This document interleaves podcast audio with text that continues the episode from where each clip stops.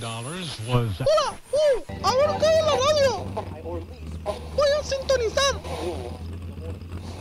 Sí, sí, sí, para mí, para mí fue el peor año de Disney en el cine lejos. ¿No vieron la cantidad de reboots live action que Sí, sacaron? sí, sí, sí. Horribles. ¿Viste La Bella y la Bestia vos? Eh, no. Voy a ver si me la pierdo. Sí, sí. Seguro un mal año para Disney, pero clavado, sí. ¡Oh no! ¡Esto no lo puedo tolerar! ¡Ey! ¿Escucharon eso? ¿Qué fue? ¿Y yo porque estoy disfrazada de princesa? Es horrible esto. Chicos, chicos, eh, les quería avisar que les depositaron en su cuenta bancaria 40 millones de dólares. ¡Qué ¿Qué? joda! Sí, a, a su nombre, eh, tu costado friki. Y de parte de, de- de Walt Disney Company. Walt Disney Company. Bueno, eh, lo que decíamos hace instantes, el mejor año para las pelis de Disney. Sí, señor. Sí, Yo voy a claro. mirarlas a todas porque me encantan las de fantasía. Sí, sí, lo mejor, la verdad, la verdad, lo mejor. No hay dudas. Genios. Las princesas son re, re Ah, tiernas. en serio, yo lloré con, con las.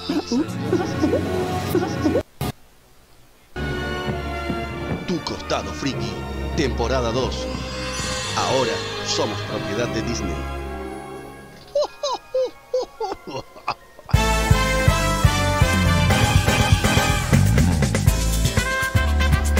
Aló, aló, bienvenidos a todos a tu costado friki desde casa y en pantuflas por la culpa del Carmela Virus. ¿Cómo están? ¿Anda por ahí, muchachos? Hola. ¿Cómo andas, Sí. Fernando? ¿Todo bien? Está por ahí Sofi, está por ahí Gastón. Hola, hola. Y está por ahí, tenemos un invitado de lujo. Gracias, Jonathan Ledesma. Bienvenido a tu costado friki. Bueno, muchas gracias.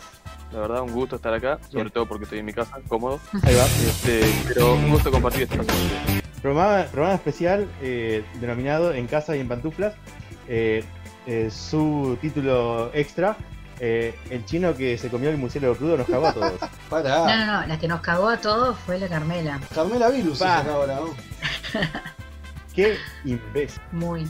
Carmen, Así, así de ¿estás una sin escuchando filtro, esto? ¿no? Virus, qué digamos. imbécil. Sí, sí, Sí. totalmente. Bueno, ¿y cómo, qué están, cómo están? ¿Qué, qué han hecho en estos días? Trabajar. Trabajar. Y sí, hasta Sí, ayer yo trabajé. también. O sea, recién hoy fue el primer día que no trabajé. ¿En serio no trabajaste?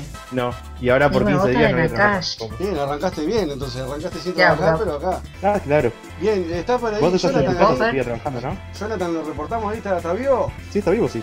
¿Está por ahí? Creo que sí. Se perdió. Ya lo Llamar a vamos, ya lo vamos a Jonathan. Sí, encontrar. sí, sí, sí. Yo lo veo conectado, pero bueno, Sí, capaz que Ah, ahí desapareció. ahí se desapareció. Ya Bueno, lo llamamos de vuelta. Hoy tenemos, tenemos. Le quiero decir a la gente que. que- Sí, Pará, le quiero decir a la gente que literalmente estamos este, eh, en cada uno de nuestras casas con auriculares y micrófonos haciendo esta transmisión a huevo. y sí, con la tecnología de nuestro lado, pero con, con- con lo disponible acá en Uruguay, pero, pero acá, metiéndola, ¿no? Claro. ¿Regresaste, Jonah? Bueno, acabo de regresar. Volvió, volvió. Ahí perdí el. Bien, eh, como el ave. Fénix. Jonathan, presentate ahí para la, Bueno, para sé, la audiencia. me perdí, me perdí toda la parte que le daban palo a Carmela. Ah, no te perdiste. Ah, no, no, simplemente que es un imbécil nomás. Eso fue lo único que dijimos. Vos pará, que, que Jonathan se presente, porque Jonathan está Sí, muy activo con los mensajes, pero. Pero bueno, la gente lo tiene que conocer. Adelante, Jonah. Y bueno, eh, me considero el oyente cero de tu costado friki. O sea, creo que escuché hasta la, la, la alfa que no salió a- al público, ¿Cuál fue esa? pero Es como el quinto Beatle. claro, algo así. Pero Pero pará, no, Jon- la verdad, este, Jonathan, pará que me, quedaste, me, me dejó una Sí, duda. sí. ¿Qué es la, la versión alfa de tu costado friki? ¿Qué, qué sería? creo que fue una prueba que había sacado Gastón. Ah, pero eso no era tu. Rangers. Bueno, pero eso es como, como el, el feto que se abortó antes de que, de que se generara tu costado excelente metáfora. Está bien, está bien, Eh, está. es una buena. Claro, fue la prueba que hicimos en el curso, ¿te acordás, Sofía? ¿Sofía? ¿Otra que se nos murió? Perdimos a Sofía. Bien, sí. Sí. No, podría- perdón, perdón. Tuve que silenciar el micrófono un ratito, pero estoy acá. Sí, sí, sí, me acuerdo. Me acuerdo lo del curso. Hace dos años lo empezamos. Un viaje. Sí, sí, sí. ¿Cómo pasa el Lindo. En realidad yo también, claro, todos tuvimos nuestro, nuestro programa alfa, que, recuerdo, ya que estamos, Gastón creo que hizo una prueba sobre los Power Rangers, creo que me la mostró. Y yo hice una prueba sobre cine, o sea, más o menos hicimos todo lo que, lo Yo que hice- hacemos ahora. Yo hice una de un programa de música de rock tipo Argentina-Uruguay y me acuerdo que ese día había hablado de la historia de los piojos y, y me acuerdo que la, el programa siguiente, entre comillas, hablaba de Wii 3. estaba, estaba muy genial. O sea, estabas Esa adelantando lo que podría ser la columna desde Argentina con amor, ¿no? Próximamente. Algo así. Eh, pará, todavía no salió, pero, sí, va a salir. Va a salir, va a salir. Sí, mal. Bien, Sí, Gastón, no. ve- vendeme el programa, Gastón. ¿Qué, qué hay hoy en tu costado friki de sábado?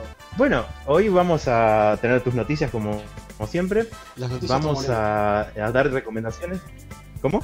Las noticias de Tom Morello. noticia de Tom Morello, claro, Sí, sí, claro. eso no puede faltar. Eso no puede faltar. Eh, vamos a dar recomendaciones que los frikis pueden hacer durante la etapa de cuarentena. Eh, detalle no menor, porque imagino que muchos deben estar embolados en su casa, sin saber qué hacer. Va, mentira, todos tienen abundantes videojuegos o series para ver, pero ta, no, nunca, nunca queda mal una recomendación. Es que para el friki en realidad esto es como un día más, un día corriente, creo yo. Eh, es un día de, de caverna, como siempre. El otro día Y nos acordábamos de los memes bloque, que, que, que había uno que decía, tipo, fa, ¿cómo van a sufrir los gamers? No sé qué, y los gamers, tipo, ¿qué? ¿Qué pasó? ¿Qué no- ¿Pasó algo? Como que estaba en Claro. la de ellos, ¿no? Claro, y en el, y en el último bloque del programa eh, vamos a hablar de Castlevania. Y quiero decirles que en cada bloque vamos a tener un invitado especial del programa. Eh, Jonathan nos va a estar acompañando por todo el programa, pero van a haber otras sorpresitas ahí que eh, la gente a lo largo del programa se va a dar cuenta. Qué bien, vos. Ya estuvimos adelantando algo igual en redes, me parece, ¿no? Déjame, déjame con la ilusión de que lo sorprendí. Ah, ok, está. Es, una, es una sorpresa, nadie sabe nada, ok. Déjame hacer mi mayor talento que es mentirme a mí mismo. Mirá, bueno, mirá está, perfecto, está bien. Sé libre. Esto es para. Jonathan. ¿Qué? Aplausos. Pero bueno, ustedes Ustedes no, no lo escuchamos. Qué. Ah, los imaginamos, los imaginamos igual. Nos imaginamos. unos aplausos ahí. Porque en realidad, en realidad oyentes, esto está funcionando de una manera diferente a lo que es en Mediarte. Eh, nosotros, nosotros lo único que escuchamos es nuestras voces hablando, pero ustedes son los escu- escuchan los efectos especiales, las cortinas, etcétera. Eh, nosotros no estamos escuchando nada. Yo les estoy poniendo El que hace sonido la de- magia es Fernando. Sonido de pedo, Claro. ¿viste? Como cuando, cuando Burns va a la radio de un loco que no me acuerdo el nombre. ¿Se acuerdan de ese capítulo? Nosotros todavía le Sí. agradecemos. Que, que el Sí, que, de- que después de hecho, después de él iban a venir unas gladiadoras lesbianas Sí. a una entrevista. que el tipo le dice, che, esto es una falta de respeto. Y el tipo le empieza a poner sonido de pedo. Dice, detecto sonidos de que está vivo. Y le pone el pedo, ¿no? Estamos buenos. Bueno, hay una canción para poner ahora, ¿no? Sí, sí, pero este, cuéntenme qué han hecho en estos días. Ah, vas a eh, seguirla, bien, bien, dale. sí, sí, vamos a seguirla. Por ejemplo, el día de hoy, ¿qué hicieron? Hoy, bueno, ¿puedo contar yo? Sí. Bueno, hoy Dale, me tuve que levantar temprano. Mm, Ese es el motivo por el cual estoy de muy mal humor. Y se supone que hoy trabajaba y hoy era mi primer día trabajando desde casa. Pero la bella y hermosa computadora me ha fallado y tuve que, que caducar mi- mi- mis seis horas de trabajo. Y bueno, me quedé sin trabajar y entonces me puse a limpiar. Pero estoy de muy mal humor, quiero que sepan eso. Creo que ya lo supieron y les hablé mal hoy. Pero se te había ido, estoy dijiste, de ¿no? muy mal humor. No, pero no lo pude mal, curar. No me di cuenta nunca. ¿En serio? Ah, yo sentí como que estaba hablando súper pésimo y súper mal. Y No, ta. yo no me di cuenta. Ah, final- bueno, mejor.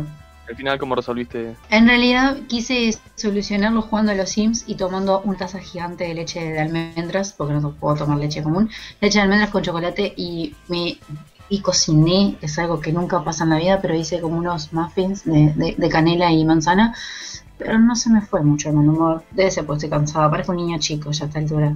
¿Ustedes qué hicieron? ¿Jonathan? Ah, eh. Bueno, no se peleen tampoco. Bueno, yo básicamente este es mi día de cuarentena, entre comillas, porque es el único día que voy a tener libre hasta la semana que viene, ya que mi actividad laboral no me permite tomarme cuarentena. ¿En qué trabajas, Este, Jonathan? eh, funcionario del Ministerio del Interior, En Shield trabaja. agente de SHIELD, algo así. Ok. Este, y bueno, ta, eh, el día de hoy lo tomé bastante light, aproveché para descansar y recargar un poco en videojuegos, escuchar un poco de música, ordenar un poco las colecciones, cosa que A la ganadora del premio, el Funko Pop, que nos dio Garzai Bros. Un saludo para ellos. Y a la ganadora. hoy fuiste Hoy fui, sí, este, por, bien. Salí por una media hora de casa. Y luego de eso llegué, me bañé y empecé a limpiar mi cuarto. A las 11 de la mañana arranqué y terminé a las 5 de la tarde. Entonces hoy fue como un día de limpieza, porque yo también limpié mi cuarto, ordené el ropero, arreglé todo, lavé el piso como cinco veces. Ve que el sábado cuarentenoso pegó pa' esa. Claro, y además eh, yo limpié figura por figura con cotonete, sacándole en cada recoveco el polvo. Hay algunas figuras que tengo que son los caballeros del zodíaco, ¿vieron Saint Seiya? Bueno, le tuve que sacar toda la armadura para limpiar el cuerpo que está debajo de la armadura, porque ¿qué pasa? Eh, hay alguno que tengo hace casi 10 años que siempre yo lo limpio por arriba la armadura, le saco todo el polvo y queda perfecto. Pero el tema es que debajo de la armadura también acumula polvo y había una capa negra eh, a- arriba de la piel del bicho, o sea, piel plástico, y tuve que, este, primero con, con un cotonete de un lado, mojaba eh, en un vaso de agua y le pasaba mojado y después del otro lado seco, pasaba para absorber toda la, la suciedad. Quedó espectacular, quedó lindísimo. Pero fue un laburo chino, aparte sacarle toda la armadura, después volvérselo a poner. ¿Cuánto tiempo estuviste más o menos? O sea, entre toda la limpieza, desde las 11 de la mañana hasta las 5 de la tarde. No, no, no, pero eh, figura por figura más o menos. Ah, eso depende. Hay algunas que son bastante fáciles, hay otras que tienen recovecos casi que infinitos y está un buen tiempo. Capaz que 8 minutos en una de esas eh, difíciles. Ah, pero básicamente estuviste todo el día dedicado a eso, está bien. ¿Y vos, Claro, Fer? sí. Y yo poco y nada, mirá que estuve bastante live hoy. Quise encarar a lavar el auto, pero no, no, me dio un poco de flojera. Estuve jugando un rato con León ahí. Sí, pero no, no, no hicimos mucho, la verdad no. Eh, perdonen, pero en esta no tengo nada para sumarle, che. Estuve con las redes sociales, ahí rompiendo las pelotas como siempre. Y, y ta, y más que nada, comí, hice mis Cuarentena. necesidades básicas nomás, ¿no? Ahora, no ¿Lo sé si escuché. ¿Qué, cómo, ¿Cómo llevaba León la cuarentena? Encima de lavar el exterior. Tenía una- una semana más sin León clase. Es como, es como los gamers esto, ni se enteró de que hay coronavirus. No le digo, vos sabés, vos sabés por qué no hay, no hay clases, ¿no? No, eh, dale, ¿cómo que no sabés? En un momento me preocupé. Por en un momento me sentí orgulloso y dije, es tan friki que no se enteró. Pero después me entré, entré a preocupar. Y me dijo, sí, sí, por el coronavirus. Ah, en un momento respiré, pero dije, no, este loco no puede vivir dentro de un termo. Así, así empezó Carmela y mirá, y contagió a todo el mundo, no seas mal. Claro. Claro, sí. Bien. El tipo de vieja pituca que no se preocupa por los demás. Egoísta. Para Gastón, que le gustan los estereotipos. Claro, exacto. un Confirmó, de ¿no? A ver, analizalo bien, Gastón. Sí, a ver, o sea, según no, hay- vos. no hay nada mejor, no hay nada mejor que eh, una persona confirmadora de prejuicios para mí.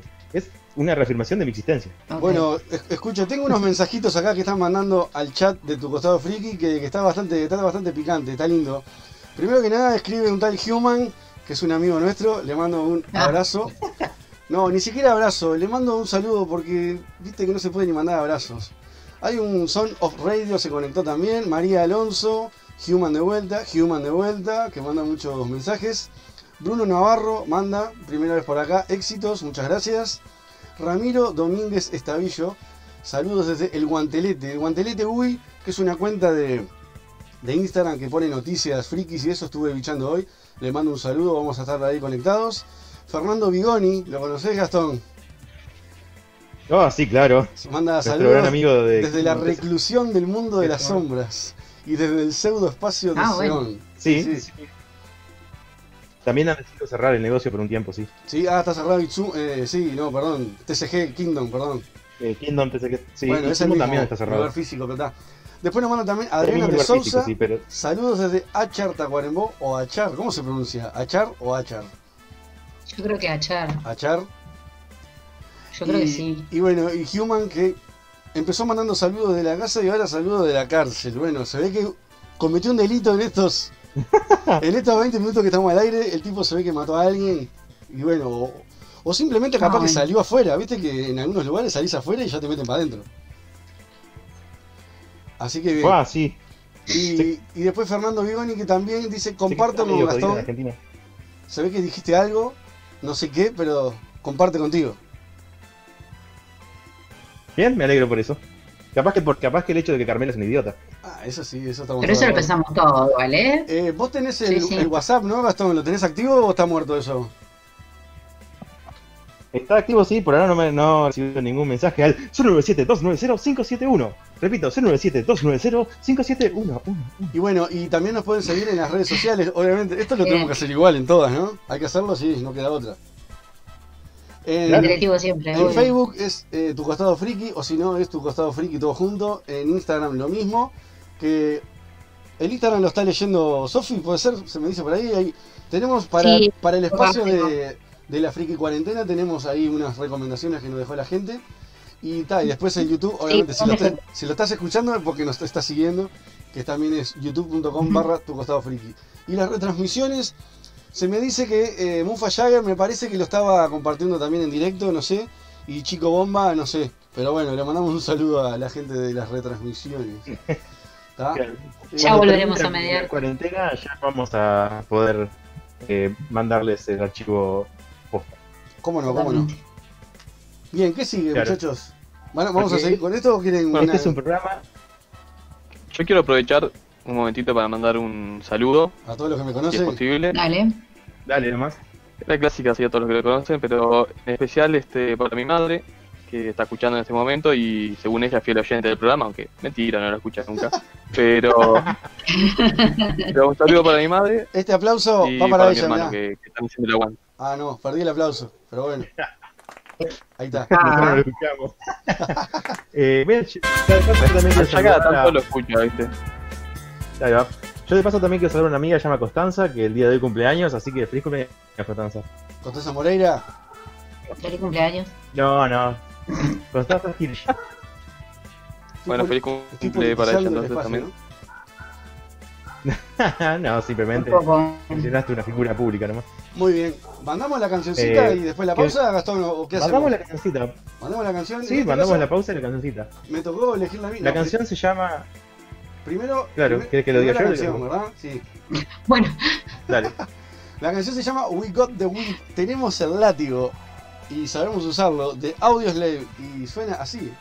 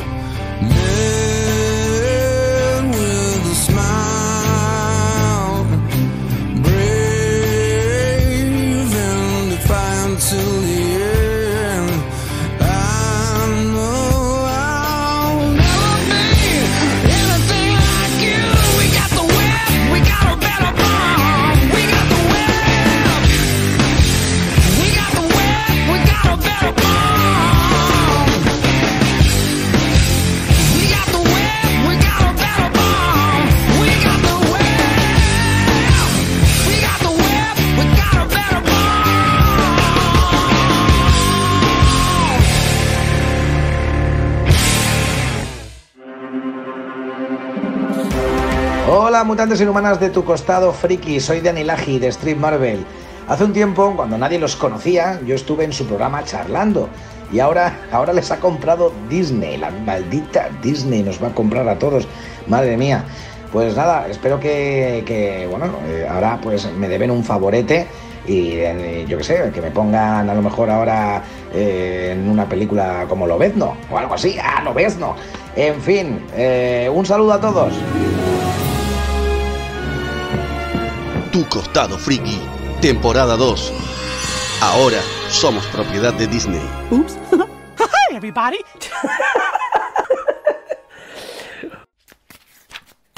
Por fin tengo la carta del mago oscuro. Tardé mucho, pero por fin es mía. Mateo, está servida la comida.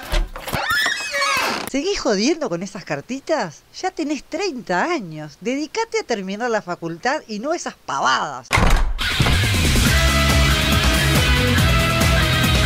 ¿Necesitas un lugar donde reunirte con gente que juega TCG como vos? Kingdom TCG Store. Todos los fines de semana podés participar en los torneos oficiales de Yu-Gi-Oh! Kingdom TCG Store. Venta de cartas, artículos para TCG y mucho más. Visitanos en nuestro local Río Negro 1218 entre Soriano y Canelones. Seguí nuestras publicaciones por Facebook en Kingdom TCG Store.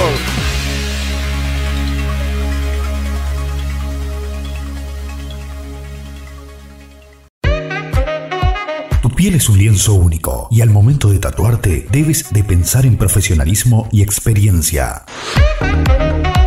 Para ello está Itsumo Inked. Itsumo Inked. Realizamos el tatuaje tal como lo pensaste. Itsumo Inked. Profesionales del tatuaje. Conócenos. Visita nuestra fanpage Itsumo Inked. Conéctate con nosotros. Escríbenos por Messenger. Síguenos en Instagram. Visítanos en nuestro local en la calle Río Negro 1218. Llámanos al 2-904 5593. Aceptamos tarjetas de crédito y débito. Reserva tu fecha con tiempo. Trabajamos con agenda. Itsumo Inked. Hacemos realidad tu idea. El lienzo lo pones tú. ¿Te apasiona el cine? ¿Te gusta el anime? ¿Querés ser el primero en enterarte de los rumores, chismes y de lo que se está hablando en este momento? No busques más. Entra ya en Instagram y seguí a PA Movie. No te olvides. PA Movie. Entérate primero. Un lugar con casi dos décadas de experiencia en el competitivo de Magic. Ese lugar es Wildwood. Vení a divertirte y aprender a jugar a este mítico TCG. Y para los jugadores avanzados, todos los viernes hay noche de torneos. Además, juegos de mesa, merchandising de cultura pop y muchas cosas más. Wildwood, el garage más divertido. Boulevard España 2697.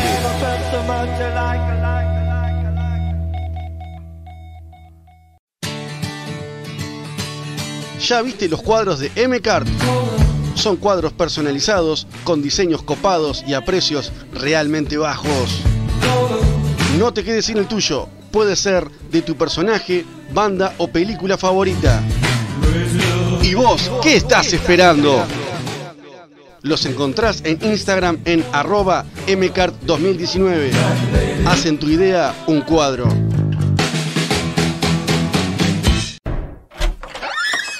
Hola, llegué, cariño.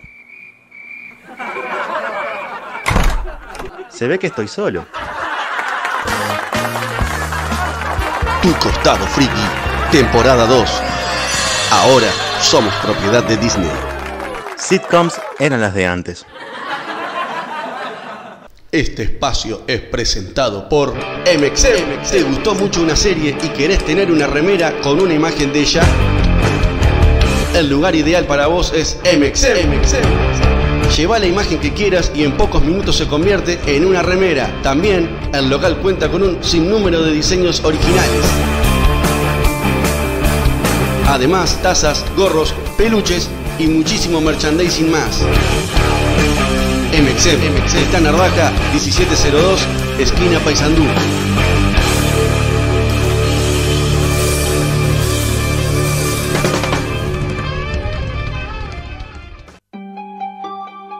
Ey, tú, sí, tú. El azar te jugó una mala pasada y fuiste víctima del chasquido de Thanos. Ahora volviste y no entendés nada. No te preocupes, no te perdiste de nada. El país está igual, Mirta Legrand sigue viva y los frikis seguimos siendo la minoría. En cuanto a las noticias del entretenimiento, esta semana pasó de todo. Por eso te dejamos con... Actualidad alternativa. ¿Uh? ¿Uh? ¿Dónde? Ah, vos, lo que faltaba vos, metieron este espacio también. Ah, para.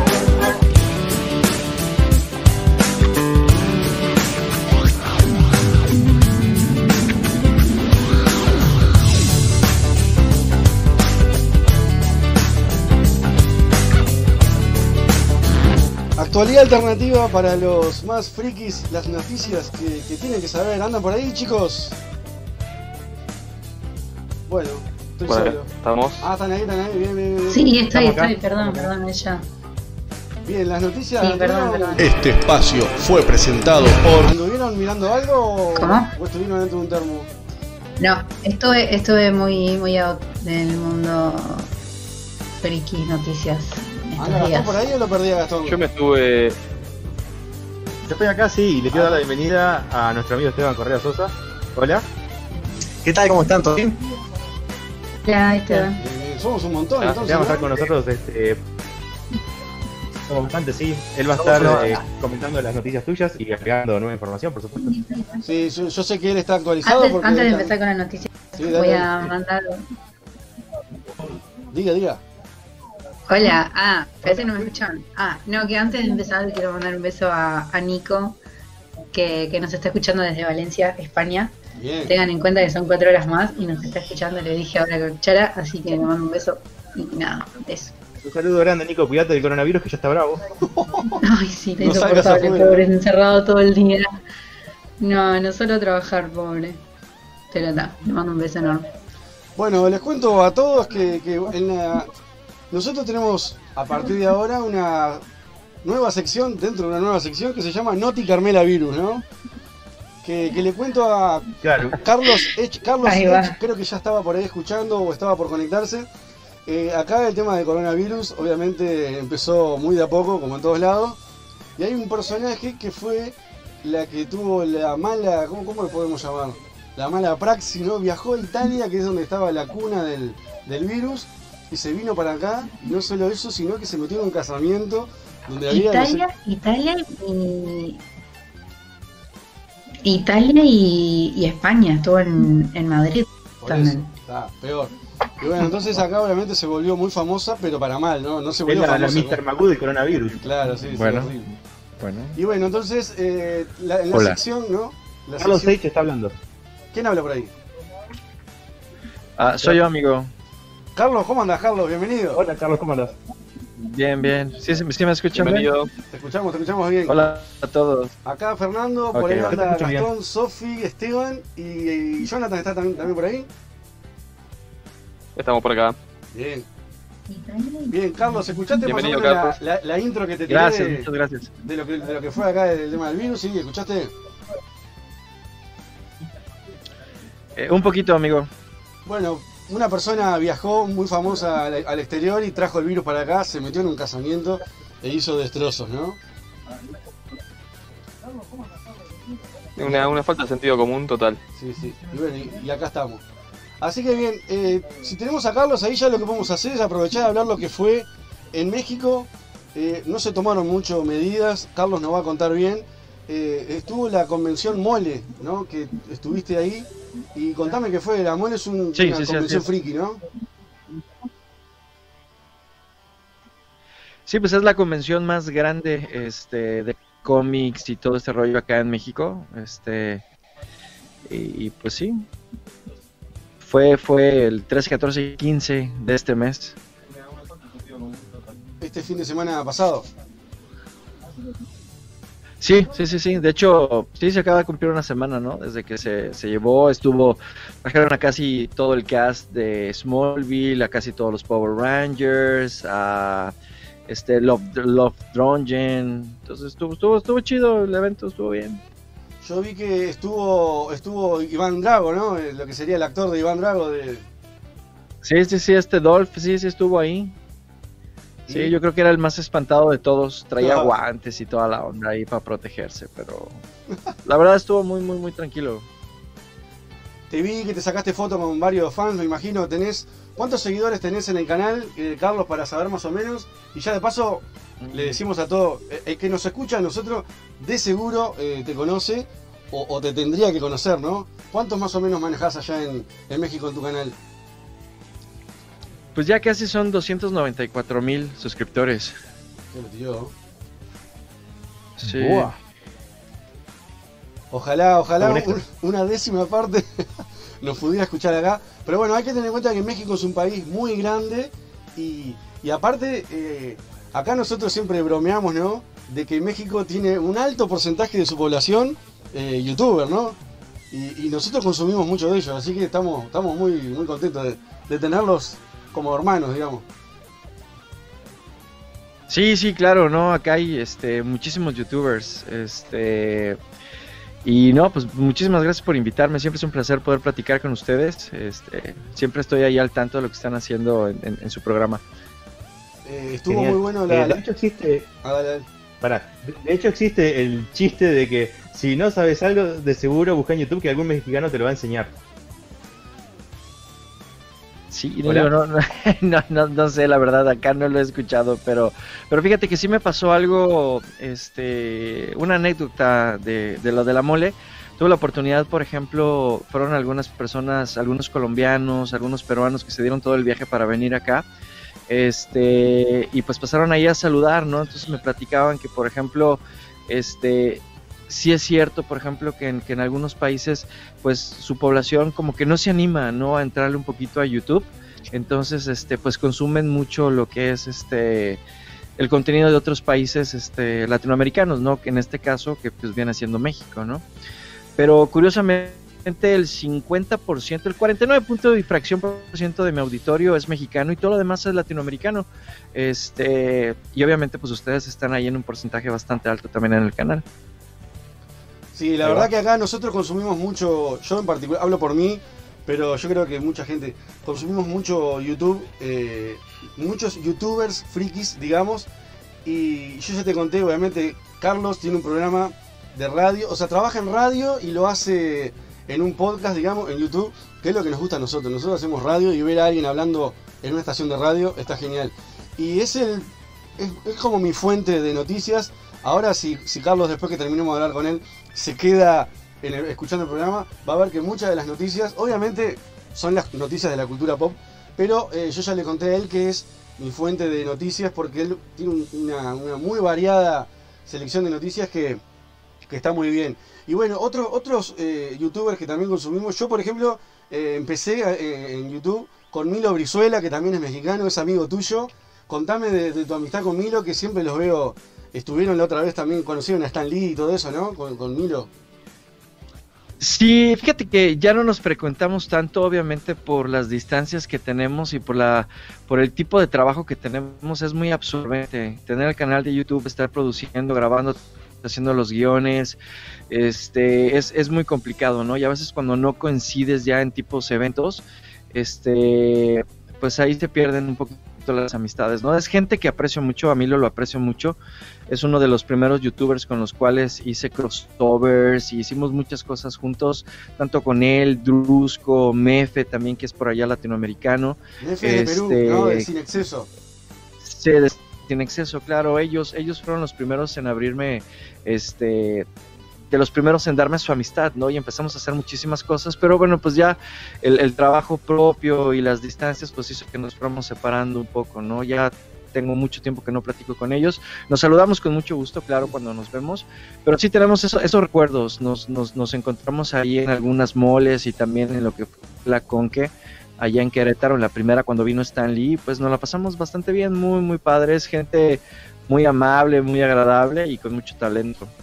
¿Qué sentiste cuando conociste a Está Stan bien, Lee? ahora si quieren ver a Stan Lee tienen que hacer un viaje al extremo, ¿no? Sí, sí. Sí, claro, y mira, por ejemplo, mi detalle es que yo no vivo, por ejemplo, en, en, CDMX, no vivo en la Ciudad de México, yo vivo en provincia.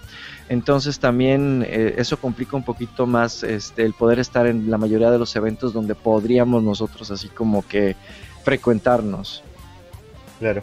Sí, nosotros acá tratamos de tener amistad también entre la gente que hace más o menos el mismo rubro de noticias frikis, como tenemos acá a Esteban que hace Bella Movies. Eh, y estamos tratando de ver, de encontrar más gente de ese estilo para eh, tratar de estar todos unidos. Sí, claro, no, no, es- es- eso, eso es lo mejor, ¿no? Y digo, la mejor experiencia que tengo es que aunque hablamos de los mismos rubros y decimos noticias y todo, siempre ha habido como una competencia muy sana entre nosotros. Y eso es algo muy, muy, muy padre. Y sí, claro, o sea, somos una comunidad relativamente pequeña, va, no tanto, pero sí, si no nos llevamos bien entre nosotros, ¿qué vamos a hacer? Bueno, alguien se le cortó ahí, ¿no? Hola, ¿alguien cortó? Capaz que se le cortó a, Carlos. Llamalo de vuelta si podés, eh, Gastón. No, aquí estoy yo. Ah, estás acá, No, estás acá. Carlos está acá. Sí, está acá, ajá. Creo que es a Sofi que se desconectó, me parece. Ahora, ahora, ahora Sofi. ¿estás ahí? Carlos, también está eh, Mr. X de, de Top Comic, ¿no? O sea, ya nombramos a tres, que entre los tres tienen creo que casi la misma población, la población de Uruguay, solo de suscriptores, porque entre los tres, ¿cuánto tienen? Un disparate. Híjole, no, yo creo que son como mm, más de dos millones y medio, yo creo. ¿Qué te parece? Digo, ta- tanto Milo como Mr. X tienen muchísimos más suscriptores que yo. Milo tiene como 600 y fracción y Mr. X ya va casi llegando a los 2 millones, ¿no? Digo, yo sigo siendo un canal, bueno, yo me considero que sigo siendo un canal más pequeño, pero también tiene mucho que ver con, con la edad que tengo, ¿no? Soy mucho más adulto que ellos, entonces como que mi auditorio también es, es, es más diferente, ¿no? Ellos lo siguen muchos así como como chavito, sobre todo a mí lo he visto que tiene muchos niños y ese es un auditorio que yo no tengo en absoluto. Entonces te digo, ahí van así como las diferencias, ¿no? Él, él lo hace mucho de comedia y yo, por ejemplo, soy así como que muy propio, ¿no? Me siento como, como, bueno, yo lo digo acá en México, Carmen Aristegui, que es una periodista muy renombrada, a mí me gusta decir que soy la Carmen Aristegui de las noticias este, pop, porque siempre trato de dar así como que la veracidad y todo ese rollo, no bromeo porque no va con, con mi personalidad, ¿verdad? Entonces, pues yo estudié comunicación, ¿no? Y es así como que la vieja escuela, ¿no? Este, el informar, este, para mí es la, la opción más, más importante. Aparte de Carlos, todavía no cayó, no cayó en el flagelo que son los memes, ¿no? Que no sé si, si vas a caer, porque yo, yo, como te decía, consumo mucho YouTube y hay muchos, pero muchos youtubers que al tener el programa obviamente grabado, entre medio de cada frase ponen un meme de la cultura pop, obviamente cine, cómics, lo que sea, y Carlos venís todavía zafando de eso, venís como perdonándote. Sí, fíjate que sí, me, me, me, me cuesta un poquito de trabajo porque te digo, no, o sea, me considero una persona graciosa, pero es por, las situaciones, no tanto así como que no soy sarcástico, tampoco así como que no sé con qué bromear, de repente tengo una que otra idea ahí que digo que puede ser gracioso y todo, y lo aplico, pero no, regularmente no, yo me baso exclusivamente en el contenido, ¿no? O sea, eh, creo que es lo que me distingue un poquito de que siempre trato de no lanzar la noticia en el momento, sino que espero a que se desenvuelva un poco, a investigar de dónde viene, si es un rumor, si es un dicho, o sea, eso es lo que, lo que a mí más me interesa, ¿no? Te digo, ya depende de lo que quiera cada uno, pero yo vengo de una familia de periodistas, ya soy la tercera generación, Este, y pues me gusta tomarme muy en serio esta parte, ¿no? Porque a final de cuentas soy una persona que lee otros medios, pero me dedico a investigar, ¿no? Mi trabajo es de investigación, más que nada, porque yo no genero ninguna noticia. Consumo las noticias de los medios que las sacan, pero simplemente así como que lo compruebo y, y ya, y le doy a la gente la información resumida. Básicamente lo que hace Fernando. Sí, claro. Es que, Sí, es que exactamente. es lo que te decía, las noticias de Carlos, muchas, el que sigue a los dos canales va a, ver, va a ver que hay mucha cosa igual. Repito, todas las noticias son todas las mismas, ¿no? Pero yo lo que yo siempre Sí, digo que. Carlos tiene como algo más variado. Por ejemplo, te habla del cine, del cine de terror, del anime, de Marvel, de DC, obviamente. Te habla de, de- de cómics, de, de series, ¿entendés? Y hay otros canales, por ejemplo, a mí también me gusta eh, Dani Laji de Street Marvel, que me encanta como, como él hace sus noticias, pero él está enfocado 100% a Marvel, como dice su, su nombre, y, y es como más, también hace videos más eh, informales, digamos, más, eh, más como más cómicos, que eso también me gusta. Pero claro, si yo quiero también estar informado sobre el nuevo Batman de, de Pattinson, eh, sobre la nueva película de terror de, yo qué sé, de, de Re- Resident Evil o lo que sea, ellos no te lo brindan. Y Carlos tiene como que todo centralizado en un solo video, ¿no? Algo más variado. Por ejemplo, te habla Sí, pues mira, pues esa es la idea. Lo que pasa es que ahorita hay tanta información circulando por todas partes que, que, bueno, si en 10 minutos puedo compartir a las personas un resumen con lo más importante, es decir, quitarle la paja, quitarle las opiniones personales, pues creo que puede ser un producto que pueden consumir. Pero más que nada, este, yo me caracterizo por hacer resúmenes. Entonces, más que nada es comprobar que todo lo que están leyendo, que todo lo que están viendo con otros amigos youtubers, pues sea 100% este, cierto, ¿no?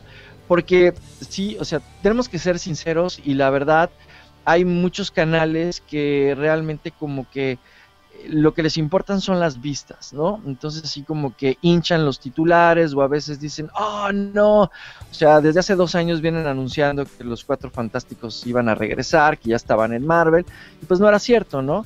Entonces es así como decirles, oigan, ¿saben qué? Pues esto viene de aquí, esto viene de acá, esto no es acá. Y creo que la gente ha respondido bastante, bastante bien. Entonces es, es simplemente pues hacer resúmenes, ¿no? Y ver cómo se va desenvolviendo una nota, porque a veces solamente se quedan con el primer, eh, pues, o sea, el- así como que la primera parte de la noticia, ¿no? Y no se preocupan por contestar las preguntas básicas, ¿no? El qué, el quién, cuándo, cómo. Sí, sí, sí. Claro, eso es todo importante.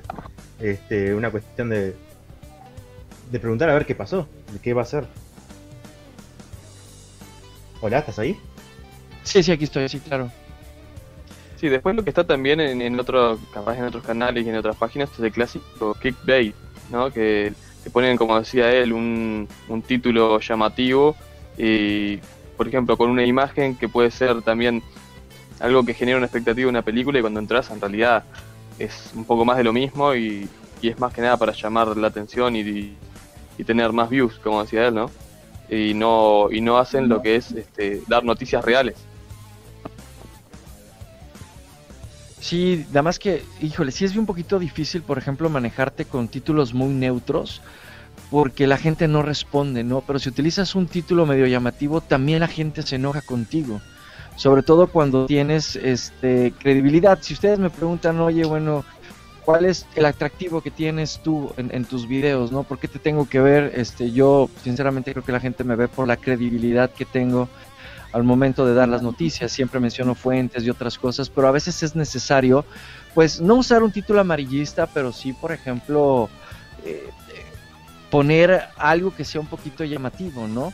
Pero a veces la gente misma te castiga mucho, entonces sí es un conflicto porque, por ejemplo, cuando nosotros empezamos, por ejemplo, Milo, yo, Gaby, Andrés Navi, este, Mr. X, eh, éramos 10 personas en todo México que estábamos haciendo esto, entonces era muy sencillo crecer, subir, pero a- ahorita pues hay miles de personas que están haciendo exactamente lo mismo, entonces como que se va volviendo más de nicho, ¿no? Y de gusto lo que es la transmisión, por ejemplo, de las de las noticias, ¿no? Entonces a veces es raro que, por ejemplo, a mí me digan, oye, es que estás dando puros rumores, pero por ejemplo otros canales que están dando la misma noticia sí se las consumen, ¿no? Entonces ese es un conflicto así como que no entiendes sobre por qué pasa esto, ¿no? Claro, pero por eso tenés el respaldo de las fuentes que siempre nombrás. Claro, claro, claro. Este, y ahorita digo, no sé si ustedes lo han notado, pero no hay noticias. O sea, la situación con el noticia es el coronavirus, este, no hay noticias. Yo sinceramente estoy sufriendo mucho para poder sacar mis 10 minutos de video que son necesarios para que mi canal siga subsist- subsistiendo, porque en menos de 10 minutos no me va a generar absolutamente ninguna ganancia. Entonces el canal se me viene abajo porque pues sobrevive de, de- de las vistas del, del, del video, ¿no? Y aparte, por ejemplo, YouTube ya dijo que pues redujo el personal en sus oficinas y el algoritmo es el que va a tomar las decisiones y que no importa si estás o no infringiendo las políticas, posiblemente a tu canal le bajen las vistas o te cancelen videos u otras cosas. Entonces, si es una época crítica, sobre todo, por ejemplo, para mí que soy un canal temático de puras noticias, en donde, pues, ¿qué voy a decir? Por ejemplo, mañana tengo mi video de noticias y sinceramente está lleno de puros rumores y suposiciones, que también entran en la categoría de noticias hasta que no se compruebe, pero antes, por ejemplo, el mayor porcentaje eran noticias oficiales, ¿no? Y solamente traigo como dos o tres noticias en el video, pero pues es a causa de esto, ¿no? Claro, con respecto a lo que decías de YouTube, he escuchado de que eh, muchos youtubers en realidad se están empezando a mudarse para otras páginas eh, que también eh, se dedican a eh, transmitir videos que, que les rinde más económicamente que YouTube. ¿No has pensado hacer eso? Pues es que mira, lo he analizado, pero sinceramente YouTube sigue siendo la misma fuente, o sea, la, la mejor fuente para tener ingresos, sobre todo cuando ya tienes, por ejemplo, invertido cinco años, ¿no? Y que ya tienes un auditorio y que tienes unas vistas estables y todo y que aproximadamente ganas exactamente lo mismo cada mes, con una pequeña variación a lo mejor del 10% arriba o abajo. Pero por ejemplo, en otras plataformas es volver a empezar desde cero, porque no todo tu auditorio se va a otra plataforma. O sea, el auditorio es nativo de una plataforma.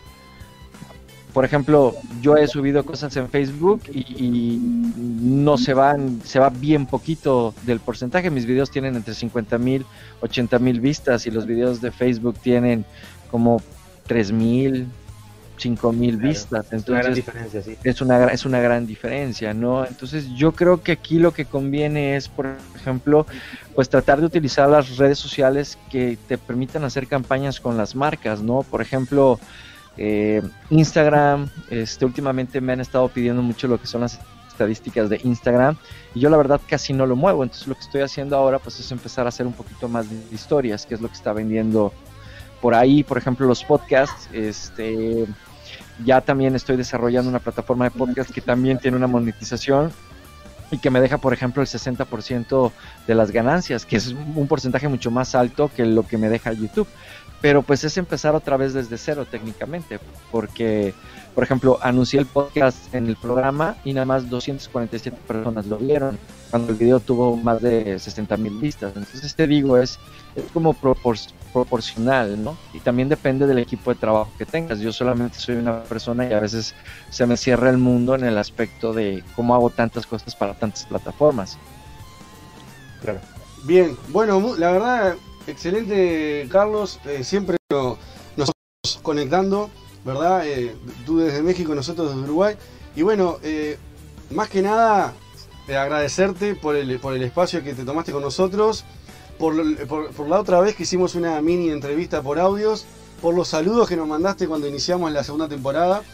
Y bueno, eh, estás más que invitado cuando vengas a Uruguay obviamente al programa, te vamos a buscar al aeropuerto igual cuando se termine esto, ¿no? Ahora no vengas porque se te va a complicar.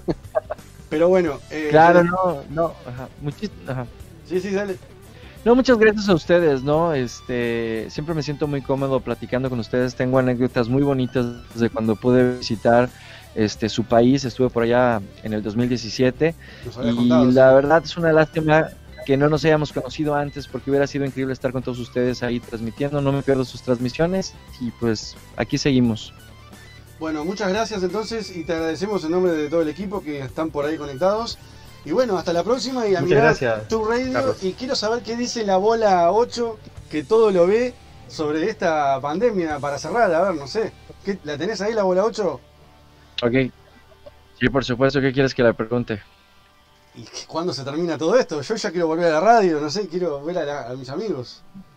Yo, eh, es que, es que no me, solamente da respuestas de sí, no, Ah, tal vez. verdad, bueno, no me eh, puede decir una. ¿Va a demorar más de ¿no? un mes esto? ¿Irá Carmela presa? Eso quiero saber. Yo le preguntaría si sobreviviremos a esto. Ok, vamos, eh, vamos a, so- a sobrevivir a esta pandemia, todos los que estamos en esta transmisión. Y la respuesta del gran oráculo es. Dijo que sí, entonces ya la libramos. Vamos. Zafamos entonces. Bueno, muchas si gracias. va a durar más de un mes. Más de un mes, a ver. Tal vez. A ver. Eh, dijo que sí, definitivamente. Bien. Ah, más de un mes. Oh. Uh, no, no. Qué bol. Bueno, hasta luego. Bueno, que pase bien. Carlos. Muchas Gracias. gracias. Bueno, ¿quién queda por ahí, muchachos? ¿Están por ahí? ¿Está ahí con- Esteban? ¿Estás ahí? ¿Cómo no? Estoy acá escuchando atentamente a Carlos. Ah, ¿Lo seguís Excelente a. Carlos, Esteban? ¿Lo conoces? ¿Sabés que no lo conocía y ya lo estoy siguiendo? Este, incluso hoy estuve mirando unos videos de él y muy bueno, es muy variado como decías vos. Este, yo escuchaba, mira, yo cuando arranqué a esto, arranqué con, pero casi que tal cual como vos, Fer, este, con Milo Brizuela, Ajá. después conocí este, a, ¿cómo es? A Danilaji, después Combo News, o Combo La Lata, no sé cómo lo, si lo ah, no conocen lo conozco ese. es mexicano y para mí es el mejor. El tiempo además entrevista a, a todos los actores. Es impresionante, tienen que verlo porque es impresionante. Este, ¿a quién más? Pero más o menos siempre son eh, este, los mismos tipos, o sea, las fuentes de donde yo saco mis noticias, al menos yo. Pero mm, quería hacer una salvedad que se estuvo hablando con, con Carlos, Ajá. que a mí me pasa que a veces me critican porque, no, dice, vos solo cortás y pegás las noticias. Que eh, mis amigos que están escuchando se, se van a reír. Este, pero a ver, la noticia siempre fue una sola. Las Son las noticias mismas, claro. es una sola. Claro, entonces no es que haga cortadas y pegas. Este, y como decía Carlos, tenés que buscar la información, porque yo cuando, cuando no sé bien si, si es verdad o no, este, pongo que es un rumor. Es grande arriba, es que- rumor. No Es que es eso se trata de confirmación. periodismo, copiar y pegar noticias. O sea, lo puede hacer un algoritmo. El tema es quién lo encuentra primero. realidad, una realidad va, que acá sí. en Uruguay la forma que te llegue la noticia va a ser siempre a través de otro, porque a ver, ¿quién de acá tiene la posibilidad de ir realmente allá a, a enterarse de primera mano lo, lo que se está cocinando, no? Claro, tal cual, tal cual. Siempre es el rebote de un rebote de que alguien fue el primero que estuvo ahí y dio la primicia. Claro, Bien. tal cual. Y yo en este caso, Esteban, ¿cuándo vamos a tener un, Ah, dale, dale, dale. ¿cuándo vamos a tener un video nuevo tuyo? Mira, hasta la otra vez lo hablé con Fer, este, hace tiempo que vengo parado en el, en el video de, en los videos en YouTube. Este, sí sigo firme en, en Instagram. Ahora cuando, en cuanto me mude arranco con los videos. Y antes de estar al aire con ustedes, incluso lo tengo en pausa, estaba haciendo, estaba haciendo la intro nueva del canal, que ya estoy terminando.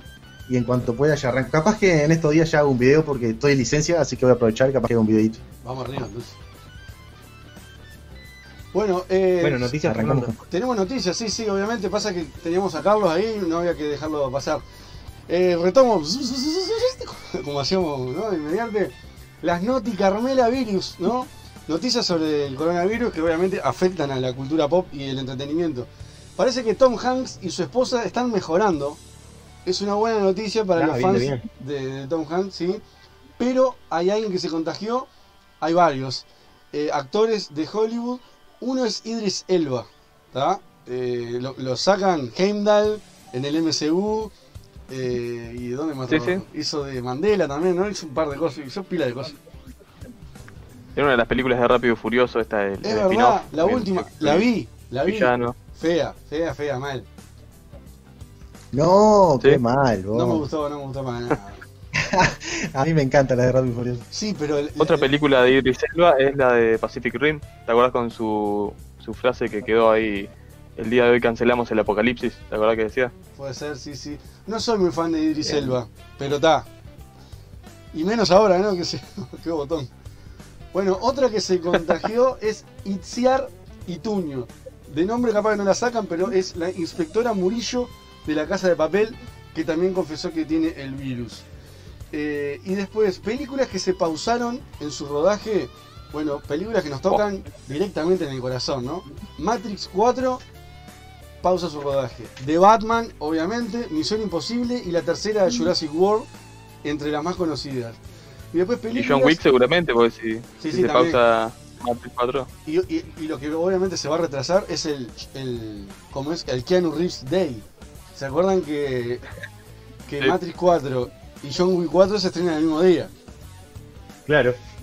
Bueno, después películas que retrasan, obviamente, su estreno, que ya están terminadas las películas y estaban a semanas de ser estrenadas. Bueno, aquí hay varias. Primero que nada, una que nombraron recién, Rápido y Furioso 9. ¿tá? Esa ya está terminada. Y la secuela de Un lugar en silencio, que había mucha gente triste por esta película, pero bueno, eh, se va a retrasar, no se cancela nada, ¿no? Y obviamente eh, Marvel hizo lo mismo con Black Widow, que se estrenaba ahora nomás, y Shang-Chi, que, que también estaba ahí en la producción. Y después en, en lo que es series, Eh, ¿Un lugar en silencio cuál es, Fernando?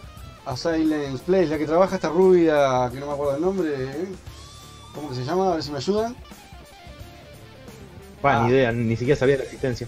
Ah, ¿cómo que se llama? Emily Blunt. Ah, está, pero conozco la, la actriz, pero no sé qué, peli- qué película te- se trata. ¿De qué se trata? Es la 2, no, no la tengo yo tampoco, pero bueno, yo es mi deber informar. ¿Cuál Bien. película decís? Eh, un lugar en silencio. Quiet Place. Ah, ese que no, no recuerdo bien cuál es la amenaza que había, pero básicamente los detectaba por el sonido. No la vi, pero vi, vi el, el tráiler. Está Este, muy buena, y está muy buena. Sí, sí. Está muy buena, es, es tipo un virus, es- un virus no, Sonia, eh, tipo como aliens, así, pero son tipo invisibles. Ajá. Entonces tienen que hacer todo en silencio, salir a buscar comida y todo en silencio, porque donde, donde hicieran un ruidito, los arruinaba. Y a eso le agrega el hecho de que la mujer del tipo está embarazada. Ah, Y en algún momento va a dar a luz y ta, se complica con el sonido. Sí, está muy buena, mira el lago está muy buena. La vamos a ver. Eh, como te decía, en- dentro de lo que son las series, Walking Dead, obviamente también eh, cancela, eh, retrasa sus, grabaciones. El Arrowverse, The Witcher y muchas más también, ¿no? Disney por su parte hizo lo mismo con la película Mulan, que es la que, la de la que un live action, ¿no? Que se estaba por estrenar. Y muchos de estos estrenos van a pasar seguramente a la plataforma Disney Plus. Como lo es la película esta Unidos, no sé si la conocen, que es de, de animación. Esta llegó a estrenarse.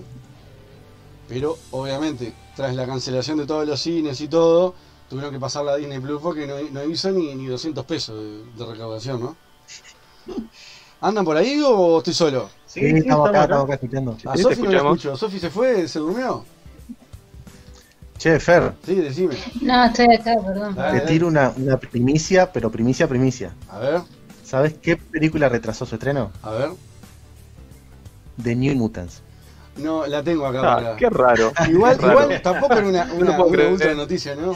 Tremenda primicia. Esa película se iba a estrenar creo que en el 2010, no sé, una cosa así. Más o menos. Bueno, dentro de lo poco de noticias... Justamente se estrena en el 2030. Sí, no. Hay un meme muy gracioso que decía que Gambit, ¿se acuerdan de la película Gambit? Se iba a estrenar en el 2016. Dijeron, decía, se, eh, se retrasa la película Gambit. Y decía, no por el coronavirus, solo porque sí, porque siempre se retrasa. Una película que no le va a ver nadie, vamos a decir la verdad. Yo qué sé.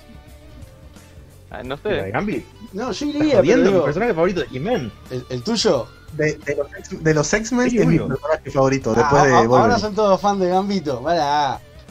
No, lo que pasa es que no tiene la base para, para salir una película ahora en solitario de Gambito. Ah, eso es otra ¿Qué cosa, claro.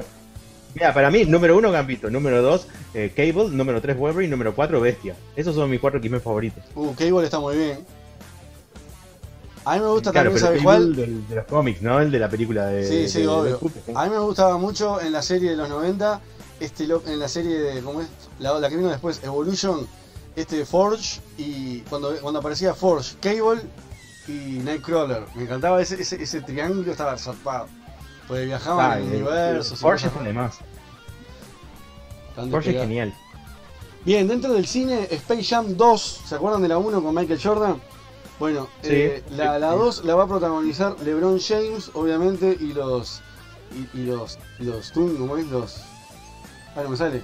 Los de los. Los, Los Looney Tunes. los Looney Tunes, exactamente. Los Looney Tunes. Los Looney Tunes. Hoy vi una imagen de cómo, de cómo había grabado este Michael Jordan con los gigantes en el partido de la final y eran hombres, lógico, vestidos de, de verde, con toda la pantalla verde atrás. O sea, era Michael Jordan solo, jugando con unos locos ahí vestidos raros, verdes, pero Oh, wow. está muy bueno porque ahí te das cuenta, tipo, el atrás de todo eso está está súper genial. Lo difícil que es Sí. grabar todo eso. ¿no? Me imagino que sí, debe ser ¿No van a difícil. cambiar para dos hice, el no sé deporte al menos? ¿Cómo, Gastón? ¿Que no van a cambiar el deporte al menos en la 2? Otra de básquetbol. Y se ve que no. Dice que Bueno. había que darle publicidad a LeBron James. Space Jam ¿Qué 2. querés, ¿Qué querés, Gastón, que sea de fútbol? No, de, De de golf. juego de cartas. Ah, te De dejé, TCG. no estaría Ah, mal. mirá. Parece que podría ser un crossover con otras propiedades de Warner, ¿no? Con cameos como por ejemplo de, atención, La Máscara, Pennywise, Joker, Lord Voldemort. Y podrían aparecer, podrían aparecer más personajes como por ejemplo Mad Max, La Naranja Mecánica y Matrix. ¿Qué? Puede ser muy bizarro. Che, bizarro. Esteban, ¿tu opinión? Eh, onda, yo que sé, tipo Scary Movie, pero Sí, con sí, esos sí, personajes. Claro.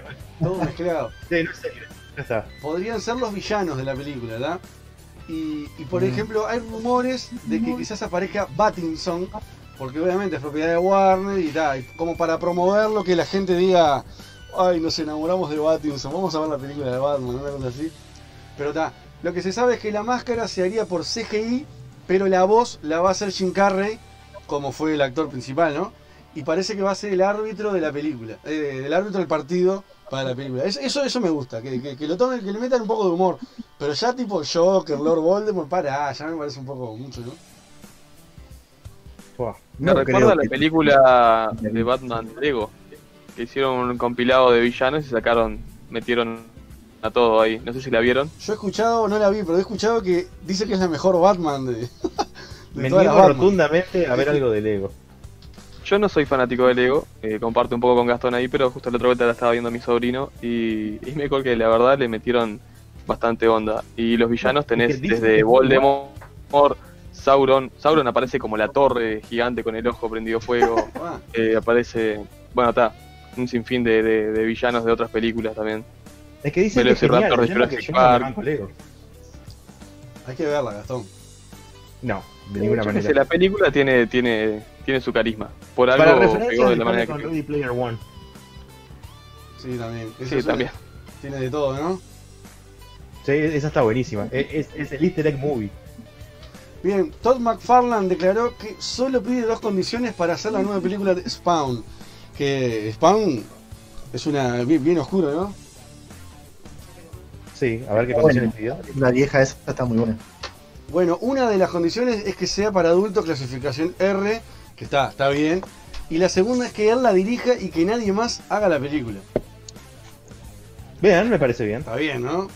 Algunos medios dejaron eh. en claro de que él dijo que alguien ganador del Oscar abandonó el proyecto y todos pensaron que era Jamie Foxx, que va a ser el protagonista de la película, pero este dijo que no, que él iba a seguir. Y después medio como que se quisieron arreglar diciendo que era otro ganador del Oscar que se bajó. Lo cierto es que no sabemos cuál es, porque la verdad no tengo un conteo de cuáles ganaron el Oscar y cuáles no, así que nos quedamos con la duda. Ah, qué raro. Para mí me parece, me parece bien que la hagan con clasificación R, más hoy en día que el público está y se ha comprobado, ¿no? Tanto Claro. con, con la película de Joker, con la de Dead. Deadpool y Wolverine. Sí, con Logan. Ahí va, Logan. Y creo que Spawn también tiene, tiene un, una, no tiene una gran fan base, eh, pero me parece que entre la gente que hoy en día ronda nuestra edad, creo que nos criamos, vimos la, la anterior cuando éramos chicos y creo que nos quedamos con la gana de ver algo capaz un poco mejor hecho. Igual, igual yo creo que para el tiempo que era, estaba muy buena igual Spawn. Ah, sí, era. Visualmente. Visual- visualmente y el guion también está bueno. Bien, la película Scream 5, atención, se va a llevar a cabo manteniendo al guionista original Kevin Williamson. Ya sabemos que Wes Craven murió, pero deja La puede dirigir desde la película de Ouija. desde la tumba, ¿no? Como decís vos. Claro, sí, sí. Eh, invocamos a Mephisto para que lo traiga. Mephisto, qué, qué cravo.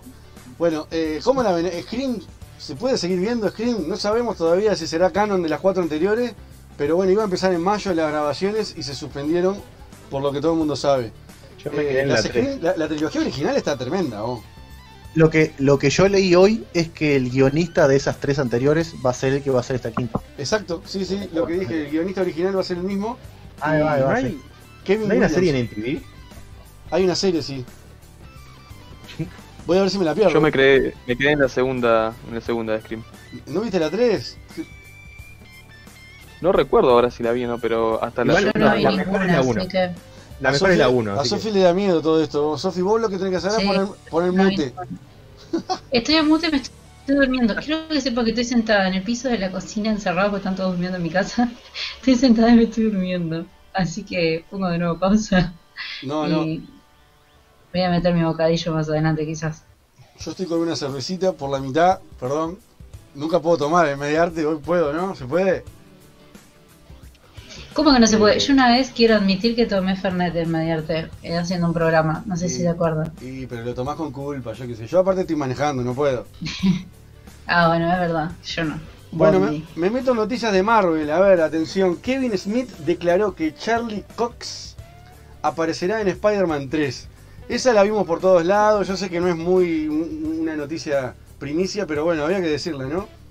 Dijo que Peter Parker, tras los eventos de Far From Home, va a necesitar un abogado. Eso, todo el mundo especuló con eso, ¿no?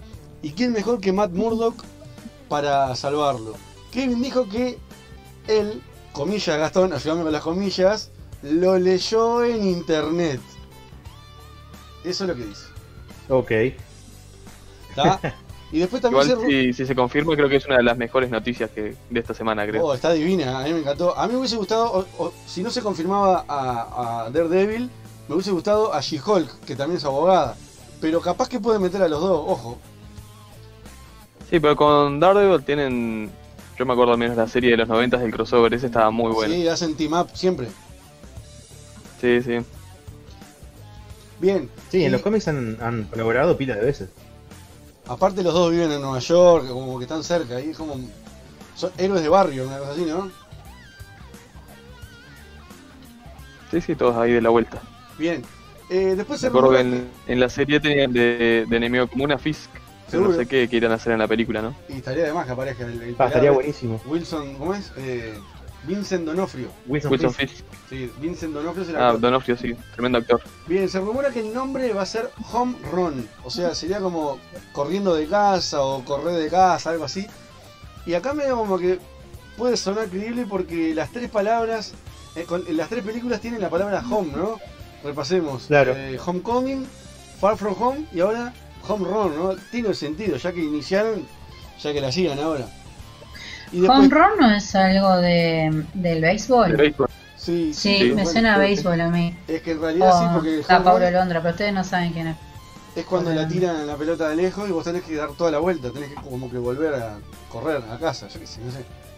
No, ni idea. No es como cuando No, la cuando, haces, sacan de... cuando haces un home run, la pelota sale del estadio Sí, y, Claro. y corren todos, que son más o menos tres, creo que cuatro son, ahí va. y corren todos, pasan por base y ahí son cuatro puntos. Gastón, No viste, que se, correr Bien, teníamos alguien con porque se te, conocimiento. ter- se te terminó el programa friki y empieza el programa de deportes. Y con ustedes, Esteban, nuestro columnista de deportes. No, siempre me gustó mucho el béisbol y averigüé cómo se Ajá. jugaba todo.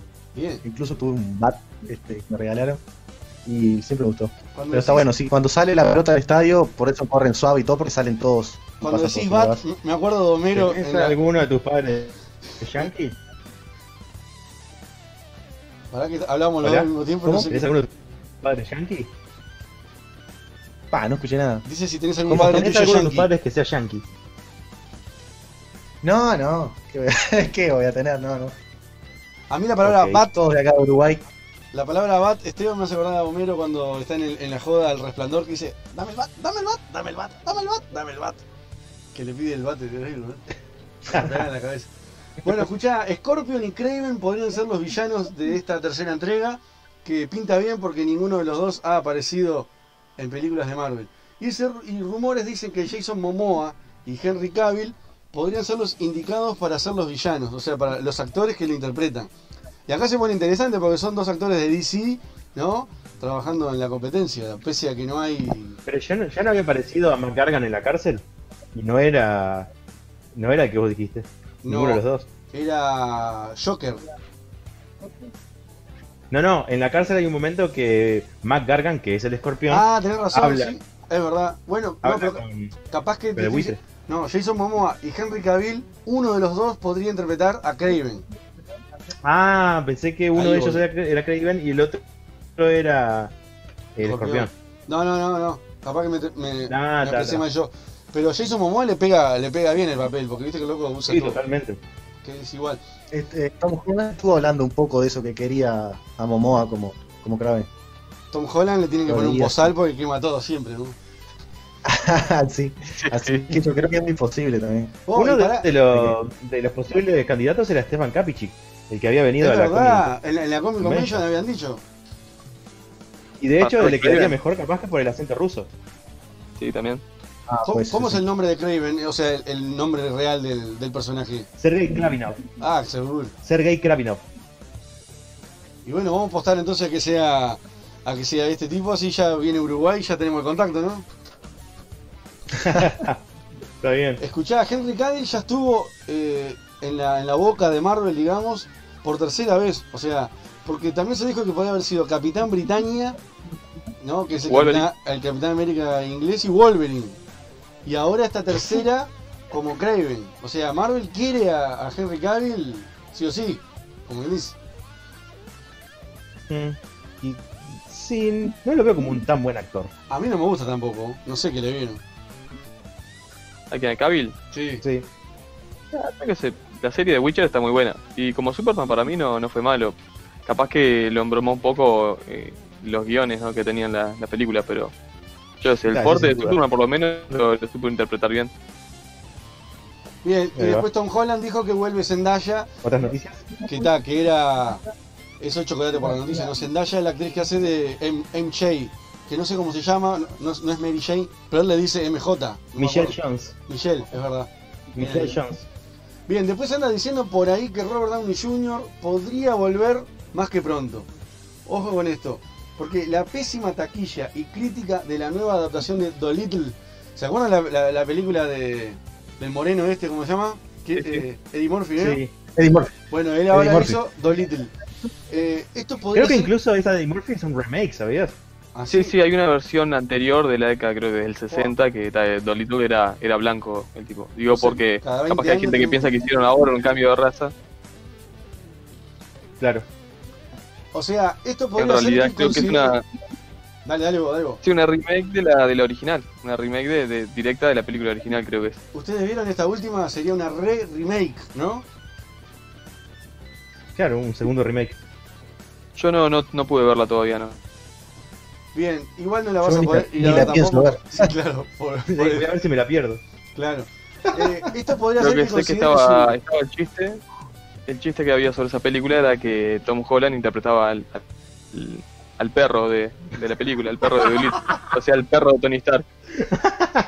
Va, a- va a seguir siendo él, ¿no? El perro de él. Sí, sí, no se, no se libra de ese, de ese karma tan fácilmente. Y bueno, No. esto de la mala taquilla podría ser que vuelva, como que va a considerar volver y supuestamente va a pedir menos dinero, ¿no? Cerrando el, el bucle que todo el mundo piensa de que gracias a Marvel él levantó su carrera, ¿no? O sea, estamos todos de acuerdo que Iron Man salvó a Robert Downey Jr., que era un ex convicto, eh, problema con las drogas, alcohol, o sea, horrible. Y ahora es el actor mejor pago de Hollywood. Pero bueno, esto podría ser considere que baje su salario y volver. El tema es cómo vuelve, ¿no? Porque todos sabemos que el chasquido lo mató. Bueno, ya hay especulaciones de Solamente el tío Ben permanece muerto. Sí, solamente, solo. Claro. Y pará, y el padre, el padre, la pueden arreglar, el padre de Luke Cage, eh, el la padre. pueden arreglar con el tema de, de los multiversos. Y sí, ni que hablar. Que traigan un Tony Stark de otra dimensión. Claro. Ahí va. Doctor Strange. ahí Que es sí. igual, habla igual y, y se comporta igual, hizo los mismos actos, ¿no? Algo que sí hicieron en los cómics en un momento. Hay un momento en que Kang el Conquistador eh, vuelve loco a Tony Stark y para poder vencerlo traen a un Tony Stark del pasado más joven que termina venciendo al Tony Stark viejo, muere y se queda él un tiempo como el Tony Stark del 616 hasta que pasa un momento del problema con Onslaught, pasan a otra dimensión y cuando regresan, este, por alguna extraña razón, sigue siendo el Tony Stark joven, pero a su vez tiene el cuerpo del Tony Stark viejo y las memorias del Tony Stark viejo. Es, es rarísimo. Ah, qué viaje, vos. Me hiciste un nudo en la cabeza. Sí, sí, nada, Marvel hace canchadas y, y arregla sus cosas como Sí, pero algo, algo de eso puede pasar, porque mm, fíjate que eh, este Khan el Conquistador este, podría aparecer porque, bueno, vieron que Vision ahora murió, pero aparece en la serie de WandaVision, pero este, en New Mutants, o algo así que no sé cómo se pronuncia, el que es, el que, el que va a ser eh, Khan el Conquistador es, es el Vision este, del futuro, vendría, vendría a ser. Pará, mirá, yo tenía la teoría de que podría haber sido, ¿viste el niño que está con Iron Man en la 3? Sí. De que ese, como él recibió todos los aparatos y todo, en el futuro va a ser Iron Lad, que es Kang el Conquistador. Está también esa, ojo, que estaría buena también. Pero la de Vision no la tenía yo. Claro. Mirá. Yo eso lo leí en un cómic que compré. Bueno, mi- le confieso algo. Nunca leí cómics, solo uno que lo compré el año pasado. Y fue ahí donde lo leí.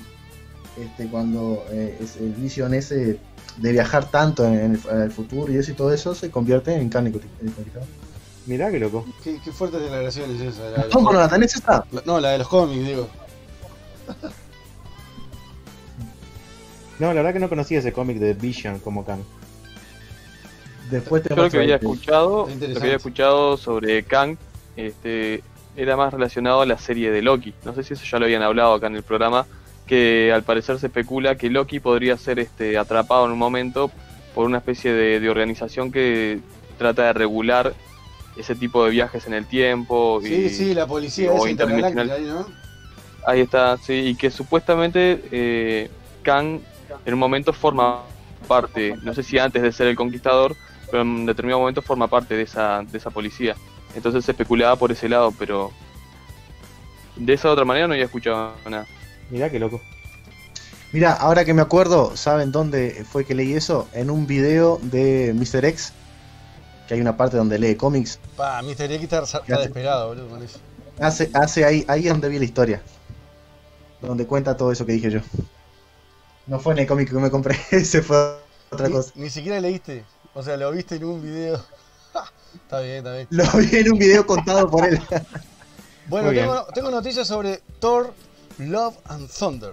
El nombre preferido de Gastón para una película. Si yo voy a hacer una película, Ah, me de- encanta. una película de Gastón, se va a llamar Gastón Rocha, Love and Thunder, Amor y Trueno. O sea, el nombre, como dije siempre, me suena que se va a ir toda la mierda. Salió toda la mierda. Y Toda tenemos confirmado mierda. a Christian Bale como villano.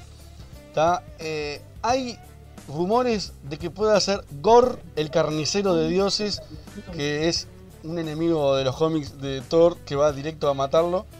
O también puede ser el Minotauro. De las dos maneras, vamos a verle la cara a Christian Bale, pero estoy seguro que va a ser una adaptación libre para que se vea la cara del tipo, ¿no? El tipo cobra millones de dólares por, por hacer el laburo y no se le va a ver la cara. Es malo. Claro. ¿no? Bien, y también se podría unir el actor Finn Wolfhard de Stranger Things. Como Kid Loki, que va a ser previamente introducido en la serie de Disney Plus, que si lo buscan, si lo googlean, es muy parecido a lo que sería Loki, al Loki adulto, ¿no? Es como mismo verlo de, joven a Loki, así que bien. Y después Valkyria. ¿Cómo es este Stranger Things? ¿Eh? Es el que hace El de pelo Mike. negro largo es. Sí, el pelo- Ah, ahí va, sí, Se Mike. parece, sí, se parece a Loki, sí. ¿Cómo Sí, dijiste que tiene se un- Y llama? más ahora que está, está más alto con el pelo largo, bien negro. está se como más crecido. Loki. Se llama Finn Wolfhard. Sería como. No, pero ¿cómo dijiste También se trabaja el en- personaje en que. Lobo, lobo, Christian- lobo duro, lobo duro, ¿no? Wolfhard. ¿Pero cómo dijiste que se llama el personaje que interpretaría eh, Christian Bale? Ah, el de Christian Bale, ah, para acá vuelvo para atrás. Eh, Gor, el carnicero de dioses o el Minotauro. Ah, mira, o sea, yo conozco un matadioses que se llama Desak, que va por distintos mundos en el universo, destruyendo a las deidades y tratando de liberar a los pueblos de esa, entre comillas, esclavitud A la mierda. religiosa. Bien, entonces es lo que te decía, Valkyria podría tener una relación amorosa lésbica con una refugiada asgardiana. Acá tendríamos la primer, digamos, relación homosexual en el MCU, si no me equivoco o no, o, haya- o ya ha habido alguna. No, creo que En primera. Eternals no va a aparecer. Es Creo que en Eternals pero todavía no apareció. va a salir la, la primera. Es verdad, tenés razón. Claro, pero creo que se estrena, se estrena antes, ¿no? Claro, No, pero para. antes está uno de los directores de Endgame que era un viejo con una relación homosexual con otro que se ha hecho polvo. Ah, sí, pero era un Es personaje. uno de los hermanos rusos. Sí, súper, sí, súper secundario, diría terciario. el personaje. Igual es como que buscan no jugársela tanto y te ponen un personaje que es secundario, porque Claro. Valkyria, si bien tiene bastante relevancia, no, no es protagonista, por decirlo de alguna manera. No es que te van a hacer a Capitán América o a Iron Man, eso ya saben que se le traería mucho Se quema mucha todo. tierra encima. Y bueno, y Beta Ray Bill lo podría interpretar Ryan Gosling, que también no se le ve la cara porque eh, Beta Ray Bill es como un caballo, ¿no? ¿Cómo, cómo describimos a Beta Ray Bill? Sí, es un extraterrestre con cara de caballo, básicamente. Literalmente, ¿no? Bien, y Caballo tengo la- amarillo. ¿Eh? Claro. Caballo amarillo. Va, encima de eso, ¿no? Tengo las dos últimas. Además se ve Ray Bill. Eh, una, una noticia que, que me adelantaron por ahí hoy temprano. El director de los nuevos mutantes, Josh Boom, dijo que nunca se grabaron escenas adicionales. O sea que Disney respetó el material original, pero lo que sí influyó fue la fusión, la fusión perdón, entre Fox y Disney. Porque parece que antes de la compra se había pensado en una trilogía de los New Mutants, que la verdad yo la voy a ir a ver al cine, pero tampoco me quema si la van, la van pasando para adelante, ¿no? Y parece que Antonio Banderas iba a ser el villano de la segunda. Iba a, interpre- a interpretar a Emanuel da Costa, que es el padre de Sunspot, ¿tá? Y la secuela Ah, se iba a llamar New, Mu- New Mutants Brasil. Iba a estar centrado en Emanuel da Costa, o sea, Sunspot, por su conexión con el. Club Fuego Infernal. O sea, todo esto lo, lo largó el director. Ahora que, que New Mutant está recontra cancelada y pospuesta, ¿no? Pero. Pero ¿cómo la ven ahí? Sí, si la siguen postergando, Ah, no creo, que no, sabemos si, si llega vivo Antonio Banderas para la secuela. ¿Sí, no? ¿Cuánto tiempo hace ya que se viene postergando a New Mutants? Creo que iba para salir, no sé, 2018, creo. Ponele, sí, o 17 capaz. Era una película para mayores y ellos eran menores de edad. Ahora esos ya son mayores y la pueden ver, imagínate. Bien, y para, y para cerrar, tengo que, según varios sitios de internet, Mark Ruffalo ya estaría confirmado para trabajar en She-Hulk, en la serie de Disney Plus. Que según ellos ya está todo firmado, ya, ya firmó todo. Que sería lo lógico, ¿no? Si no aparece Hulk en She-Hulk, no tiene sentido ya que es el primo de ella y, y le da la sangre. Le da una sangre. Claro. En un accidente que ella tiene, ¿no? Sí, claro, sí. Jennifer Waters este, tiene un accidente y para salvarla, el único con sangre compatible es Bruce Banner. Bien, y por ahí yo estoy terminando las noticias, no sé si quieren hacer un comentario más y mandamos la tanda Bueno, o qué andan ahí. Quiero agradecerle a Esteban por haber estado participando en este bloque. Bien, Esteban, que ya te estamos pidiendo que vuelva a ese, ese podcast, ese canal, no sé, como quieras llamarlo y... y bueno, Ya cuando- va a salir, ya va Y cuando salir. recuperemos En nuestro breve. lugar de trabajo, te, te vamos a invitar, obviamente. Sí, vos, yo no fui, soy el único que no fui. Eh, no, igual Jonathan tampoco fue. Pero No, bueno. no, nunca he ido todavía. Bueno, vamos juntos. Entonces, vamos juntos. Ahí va, nos ponemos de acuerdo. Muy bien. Yo quería tirar una, una noticia Dale. este, que sale un poco de lo que es Marvel y DC, que es referente a Star Wars, a la serie de Mandalorian. Ah, me enteré, me enteré. Eh, se, se confirmó este, que Rosario Dawson, la que hizo de, de La Clark enfermera de en Daredevil y todo eso. Ahí está, de Daredevil y de los Defenders. Ella eh, podría estar interpretando a Ahsoka Tano en la serie esta, e incluso se especula que podría llevar a que tenga una serie Propia. aparte de ella misma, ¿no? Del personaje. Sí. Interesante. Hay que ver qué, qué sale con, con todo esto. Yo la verdad, eh, Mandalorian vi toda, pero lo que no estoy al día es con las series de lo que es Clone Wars y Rebels, que ta, no sé en qué termina la, la historia de, de Ahsoka, ¿no? Pero ta, ahora con esto me spoilearon que, que morir no muere. No. Ahí va. Bien. Eh, Gastón, si tenés ganas, mandá la pausa nomás. Muy bien. ¡Vamos a la pausa! Este espacio fue presentado por MXM, el lugar ideal para vos.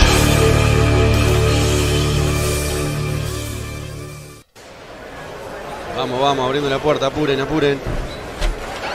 Gracias, gracias. Vámonos rápido, que está lleno de gente pobre acá. Eh, ¿Se animan a ir un poquito más rápido? Corramos, corramos, corramos. Ahí va. Sí, no, está lleno de gente pobre y no, no puedo jactarme de, de mi dinero. A Industrias Wayne le está yendo muy bien. Creo que lo próximo que voy a invertir es en un cibercafé, quizás. Ah, ahora sí. ¿Te gustó la película, Bruce? Sí, papi, estuvo genial. Terminó un poquito tarde, ¿no? Y pasa que en este lado de la ciudad... Pa, mira el frío que hace ahora también. Pero lo que pasa es que teníamos que esperar a la escena postcrédito. Ah, cierto, sí, Emoji la película. ¿Quién diría, no? Sofía. ¿Qué, qué, qué, papá? No, no, no, nada, nada, nada. Me alegro que, que te haya gustado. Sos el mejor papá del mundo. Lo sé, hijo, lo sé. Y el más rico también. Tenemos salud, tenemos dinero, tenemos dinero y más dinero.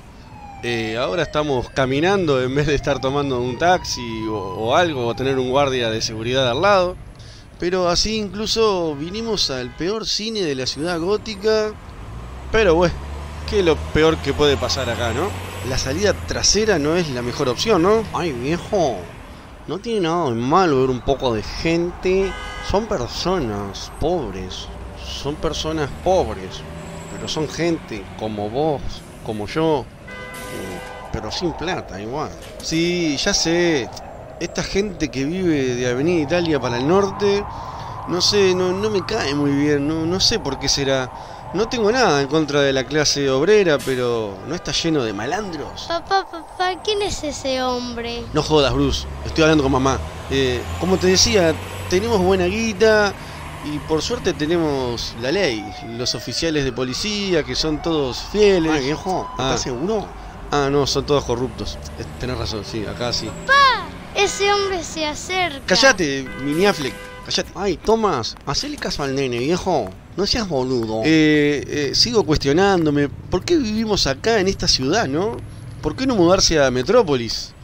Está Metrópolis FM todavía, ¿no? Eh, ¿qué papá qué? Nah, un chiste malo. ¿Y qué? ¿Y quién es ese señor que viene con un cuchillo en la mano? No des bola, son gente pobre que no, que no debe tener una colección de sacacorchos como yo. Ay, viejo se acerca. Y por eso anda con ese Pero cuchillo papá, de creo que es para atacarnos. Hacele caso a Bruno Díaz, que es como le dicen ahora, viejo.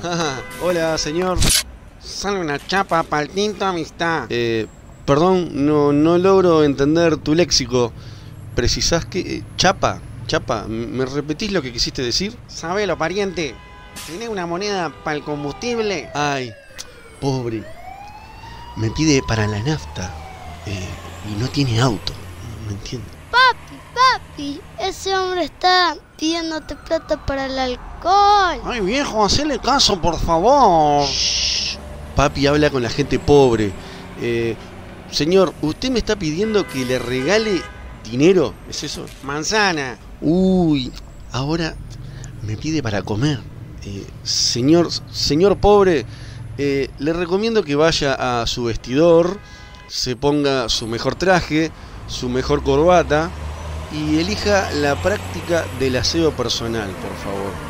Eh, porque usted huele, huele muy mal. Habilita los billetes, pelá, porque te quemo con mi chumbo, pelado. Ay, Tomás, hacen caso en lo que te pide. Papi, papi, dale lo que pide. No lo entiendo, este pobre, pobre, no, no, no entiendo. Habilita pelado o disparo. No, no, ah, no, salí, salí de acá. No, No, no, no, no. ¿Qué hiciste, asesino? Aprovechador, maleante. Era un buen hombre, por Dios. No. Y bueno, un chorro menos.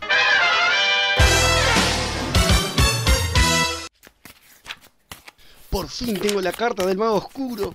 Tardé mucho, pero por fin es mía. Mateo, está servida la comida. ¿Seguís jodiendo con esas cartitas? Ya tenés 30 años. Dedicate a terminar la facultad y no esas pavadas. Necesitas un lugar donde reunirte con gente que juega TCG como vos. Kingdom TCG Store. Todos los fines de semana podés participar en los torneos oficiales de Yu-Gi-Oh! Kingdom TCG Store. Venta de cartas, artículos para TCG y mucho más. Visitanos en nuestro local Río Negro 1218 entre Soriano y Canelones. Seguí nuestras publicaciones por Facebook en Kingdom TCG Store.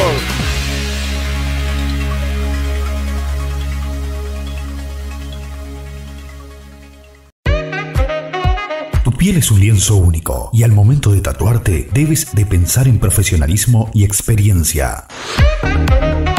Para ello está Itsumo Inked. Itsumo Inked. Realizamos el tatuaje tal como lo pensaste. Itsumo Inked. Profesionales del tatuaje. Conócenos. Visita nuestra fanpage Itsumo Inked. Conéctate con nosotros. Escríbenos por Messenger. Síguenos en Instagram. Visítanos en nuestro local en la calle Río Negro 1218. Llámanos al 2904 5593. Aceptamos tarjetas de crédito y débito. Reserva tu fecha con tiempo. Trabajamos con agenda. Itsumo Inked. Hacemos realidad tu idea. El lienzo lo pones tú.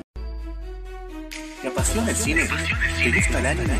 ¿Querés ser el primero en enterarte de los rumores, chismes y de lo que se está hablando en este momento? No busques más. Entra ya en Instagram y seguí a PA. No te olvides. PA Movie. Entérate primero. Hay un lugar con casi dos décadas de experiencia en el competitivo de Magic. Ese lugar es Wildwood. Vení a divertirte y aprender a jugar a este mítico TCG. Y para los jugadores avanzados, todos los viernes hay noche de torneos. Además, juegos de mesa, merchandising de cultura pop y muchas cosas más. Wildwood, el garage más divertido. Boulevard España 2697.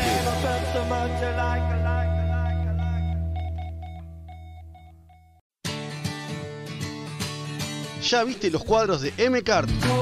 Son cuadros personalizados, con diseños copados y a precios realmente bajos. No te quedes sin el tuyo. Puede ser de tu personaje, banda o película favorita. ¿Y vos qué estás esperando? Los encontrás en Instagram en arroba mcart2019. Hacen tu idea un cuadro.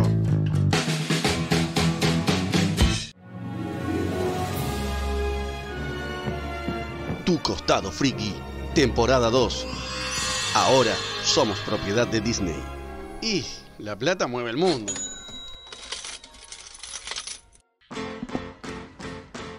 Este espacio es presentado por Darkside Bros, el Friki Store del Uruguay.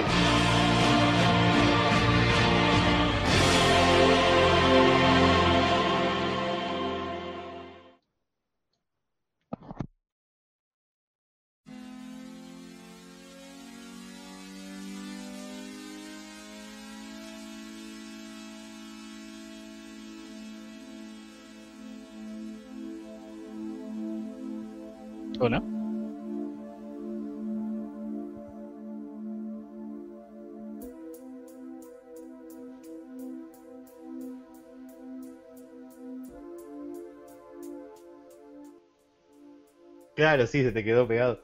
Sí, y tenemos a dos invitados especiales acá. Tenemos a Esteban Seppi, nuestro amigo Universo Alternativo. Este y a espacio. Nuevo y mejor amigo Santiago Suárez. Exacto. Bienvenidos. Yo tranquilazo. Acá en calzoncillos en mi casa. Ahí va, bien, bien.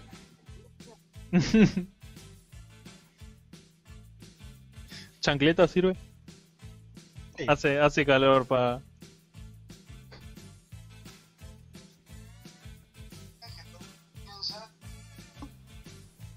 Claro. Mientras Eh, escuchamos pequeño virus de, para la situación la que canción. Luna de Miel Virus. Qué, qué, qué mal gusto. ¿Qué- qué- qué- ¿Quién metió esto? Justo esa, justo esa. Porque ahora vamos a dar recomendaciones que pueden hacer los frikis en la cuarentena. Bien. ¿Quién arranca? ¿Quién quiere arrancar? A ver, a ver. Bueno, yo puedo tirar una, una película. A ver. Este, como hizo en ese episodio de Los Simpsons en el que Marge le tiene fobia a volar y antes de volar Homero le hace ver una serie de películas entre las que está Viven y un montón de accidentes de aviones. Bueno, eh, comentando un poco la paranoia que tenemos en este momento, les puedo recomendar Contagio, que no recuerdo bien el año, no sé si es de 2008, creo que era la película. Tiene un elenco bastante completito. Está Eh, Gwyneth Paltrow, ¿no? Está, sí, que aparte uno se puede especular que va a ser un papel medio protagónico y creo que la queda por ahí nomás. Está Jude Law, está... Siempre se me olvida el nombre de... eh, ¿cómo es? Kate Winslet, eh, ¿no? La que hace de Rose. en Ah, Titanic, cierto, es verdad. Sí. Este, y hay, hay un elenco bastante, bastante diverso y con caras bastante conocidas. Y la película trata también eh, lo que es un tema, una pandemia. Eh, no me acuerdo bien dónde era que surgía en Y- ese caso, y en China, pero seguro. es medio parecido. Y creo que sí, creo que era en Sí. China, un país asiático era. O sea que Eh, ahora, men- da- ahora que mencionas esa película, sabes que eh, las vistas de pe- películas de epidemias se, Se dispararon. en Netflix, ¿no? Sí, sí, en Netflix te aparecen en, en la portada como las películas más vistas y te la, recon- eh, te la recomiendan, ¿viste? O sea, Contagio es del 2011, me había equivocado, había dicho 2008, de 2011 y está bueno, te muestra distintos distintos puntos de vista, ¿no? Desde la persona que lo vive, por ejemplo, la población en general, gente que forma parte de, de lo que es este médicos, eh, doctores, enfermeros que la, la están peleando ahí día a día. Por otro lado te muestra la gente que está trabajando en, en búsqueda de una vacuna, de una cura, eh, un periodista que hace un trabajo bastante, bastante bueno, que en vez de quedarse con lo que sale en la mayoría de los medios, él empieza a investigar para tratar de dar eh, la información más, más fehaciente y, cosas que no salen eh, en los medios normales. Y es uno de los primeros que le da importancia, me acuerdo, porque hay un montón de, de medios que desestiman, que no le dan mucha, mucha bolilla.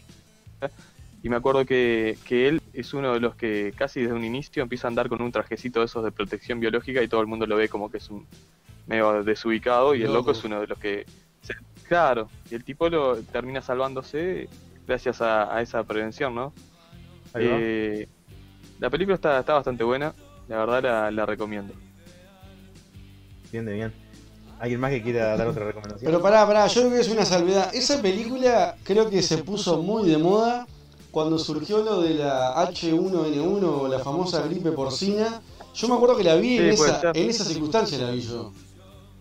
Es que creo que está, está basada porque la, lo de la gripe H1N1 fue entre 2009 y 2010. Fíjate Sí, si sí, la sí. película es de 2011, eh, seguramente esté, esté basada en parte en, en lo que fue esa experiencia, ¿no?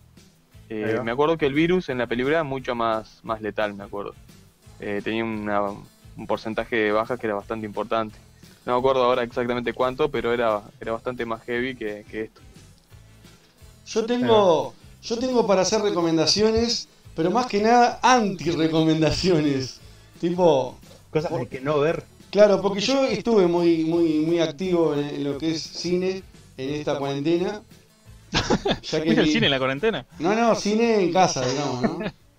Sí, sí, Pero sí. con películas actuales, a eso me refiero, ¿no? Con- por ejemplo, la, la película que, que más me, me sedujo para, para ver en, casa, que no la vi en el cine, fue Parásitos, ¿no? La ganadora del Oscar.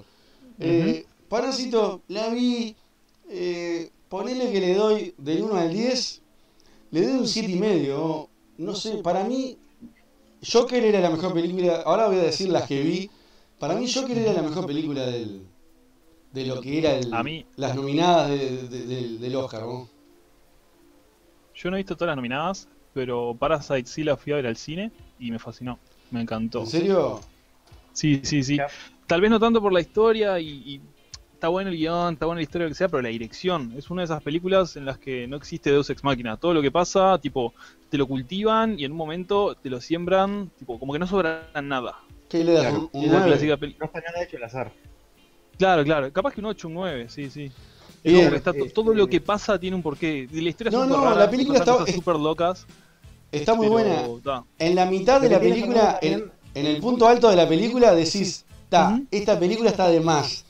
Pero después hace como una especie de bajada, tipo Sí, la joroba sí, del, sí, del- mucha gente. la joroba del, Sí, ¿cómo sí. se llama? del camello y vuelve al principio y decís, pa, yo hubiese hecho de, de otra manera. Igual está buena, por eso te digo. Yo lo que quiero agregar es que capaz que, que para gente como nosotros, Fernando, eh, que tenemos una visión muy occidental de lo que es el cine, no nos parezca tan buena Parasite como alguien capaz que vio más cine oriental, que tiene una visión un poco más amplia. Puede ser. Sí, ojo, para mí la película, fuera de que esté súper bien dirigida, de que la puedes disfrutar de cualquier punto de vista y te puede gustar, y por más de que tenga con muchas lecturas, eh, capaz que criticando o atacando ciertos estilos de vida o lo que sea, está muy, muy cargada eh, de la cultura, de lo que es cultura coreana, me parece. Claro, Hay cosas que te claro. pasan por encima y no las agarrás ni de casualidad.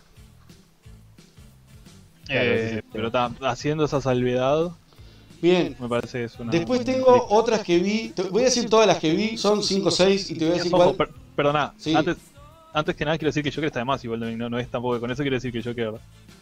Eh, Claro, pero por eso caca, te ni digo, mucho menos. por Yo porque que- viste que uno, el uruguayo, viste que hace esa, ¿no? Primero, Claro, sí, sí, primero sí, ve sí, los sí. Oscars y después ve las películas que están nominadas. claro, sí, pasa mucho, pasa mucho. Bueno, eh, me llamó la atención ta- esa, entonces. Después otra que vi, Ford vs Ferrari, que también estaba nominada, creo que ganó un par. La vi, me gustó. Matt Damon y Christian Matt Damon y Christian Bale. Yo en un momento pensé que ellos iban a ser rivales. Ta, no, hasta ahí voy a contar. No son rivales. Pero te cuento una historia verdadera que es interesante, pero tampoco me voló la cabeza. La parte de efectos visuales y sonoros es muy buena, pero para mí le sigue ganando, yo qué sé, Toy Story, un mapache que está que no existe, que está hablando, para mí le gana, pero bueno, está, es otra visión. A Ford vs Ferrari le doy un 8,5. Después vi otra, Diamantes en Bruto, que todo el mundo me dijo, vos, mirala porque Adam Sandler eh, deja, tapa, Ah, to- vi- tapa vi toda la carrera de, de películas chotas que hizo con esto. La vi, la, actu- la actuación capaz que es buena, pero la película... vos, A mí es me gustan las eterno, películas boludo. chotas que hizo él. ¿Eh? Es que para mí, para mí Adam Sandler es tremendo actor. El problema son la- las películas comerciales que hace, ¿no? Pero El las loco hace él, que actúa muy bien. Pero las hace Claro, él. pero porque es fácil. Porque es un mago de mierda. Porque agarra y, y- y se toma una, una vacaciones con los amigos y hace, te vende mil veces la misma película. con los mismos actores, nomás en una locación diferente. Claro. Aprovechan que están ahí chiviando y, y filman y, ta, y ya que están, hacen un par de billones de dólares. A mí la película ha demostrado que que- enamorar a Drew Barrymore una y otra vez me gustó pila. Y es un clásico, yo qué sé. Es medio. Una retro reseña a esta altura de esa película es medio complicado. Pero bien, después vi Hobbs and Shaw, que es la de Rápido y Furioso que está hablando con Esteban. Me emboló de una manera tremenda. A esa le doy un 6 por decir. Dale, le voy a poner puntaje. Después, ¿Pero otra una película que es pura acción te emboló? ¿O decís que era media bola sienta la película? Eh, me pareció ¿No que la, entretiene directamente? la- la acción está bien. Me pareció muy larga. ¿No te fue suficiente mucho bolazo y, y viste cuando decís rápido y furioso basta chicos basta chicos está todo bien yo la sigo la saga pero ya está ya está bien una y- película más del montón de sí, piña. una más una más después otra sigo con- empecé con las malas empecé todo mal Once Upon a Time in Hollywood la vi hoy vos dura Yo no la vi dos horas todavía. dos horas cuarenta vos se fueron al te carajo gustó? Eh, te voy a Está media decir- lenta la película. en algunas la película es Yo lenta todavía no la vi, pero es Tarantino. Por default me va a gustar. No, no, no. Claro, te va- yo tengo ese tipo de Tarantino. A vos te va a gustar, a Gastón le va a gustar Parásitos, estoy seguro, y Diamantes en Bruto muy poco porque tiene deportes y tal, a Gastón le gusta. Y Once Upon a Time ¿Fue una indirecta, una indirecta a lo de Gastón sobre de Parásito? ¿O... puede ser, sí. A le- no, pa- Parásito le va a gustar porque es medio Parásito. qué botón, qué botón. Vos escuchá, Once Upon a Time en Hollywood eh, son dos películas en una, o tres te diría. Porque está, Ah, claro. está lo que es Leonardo. DiCaprio por un lado, está lo que es Brad Pitt por otro, y Margot Robbie hace otra película totalmente diferente, y en el final la película... Totalmente aparte. Y en el, en el final se va a la mierda la película. ¿Vos la viste, Esteban? No, no, no la vi. Tengo Yo la ganas vi. de verla, pero no la he visto. ¿Quién la vio ahí? ¿Quién dijo que la vio? Jonathan. Yo la vi la película. ¿Y te pareció eso que son tres películas este- juntas?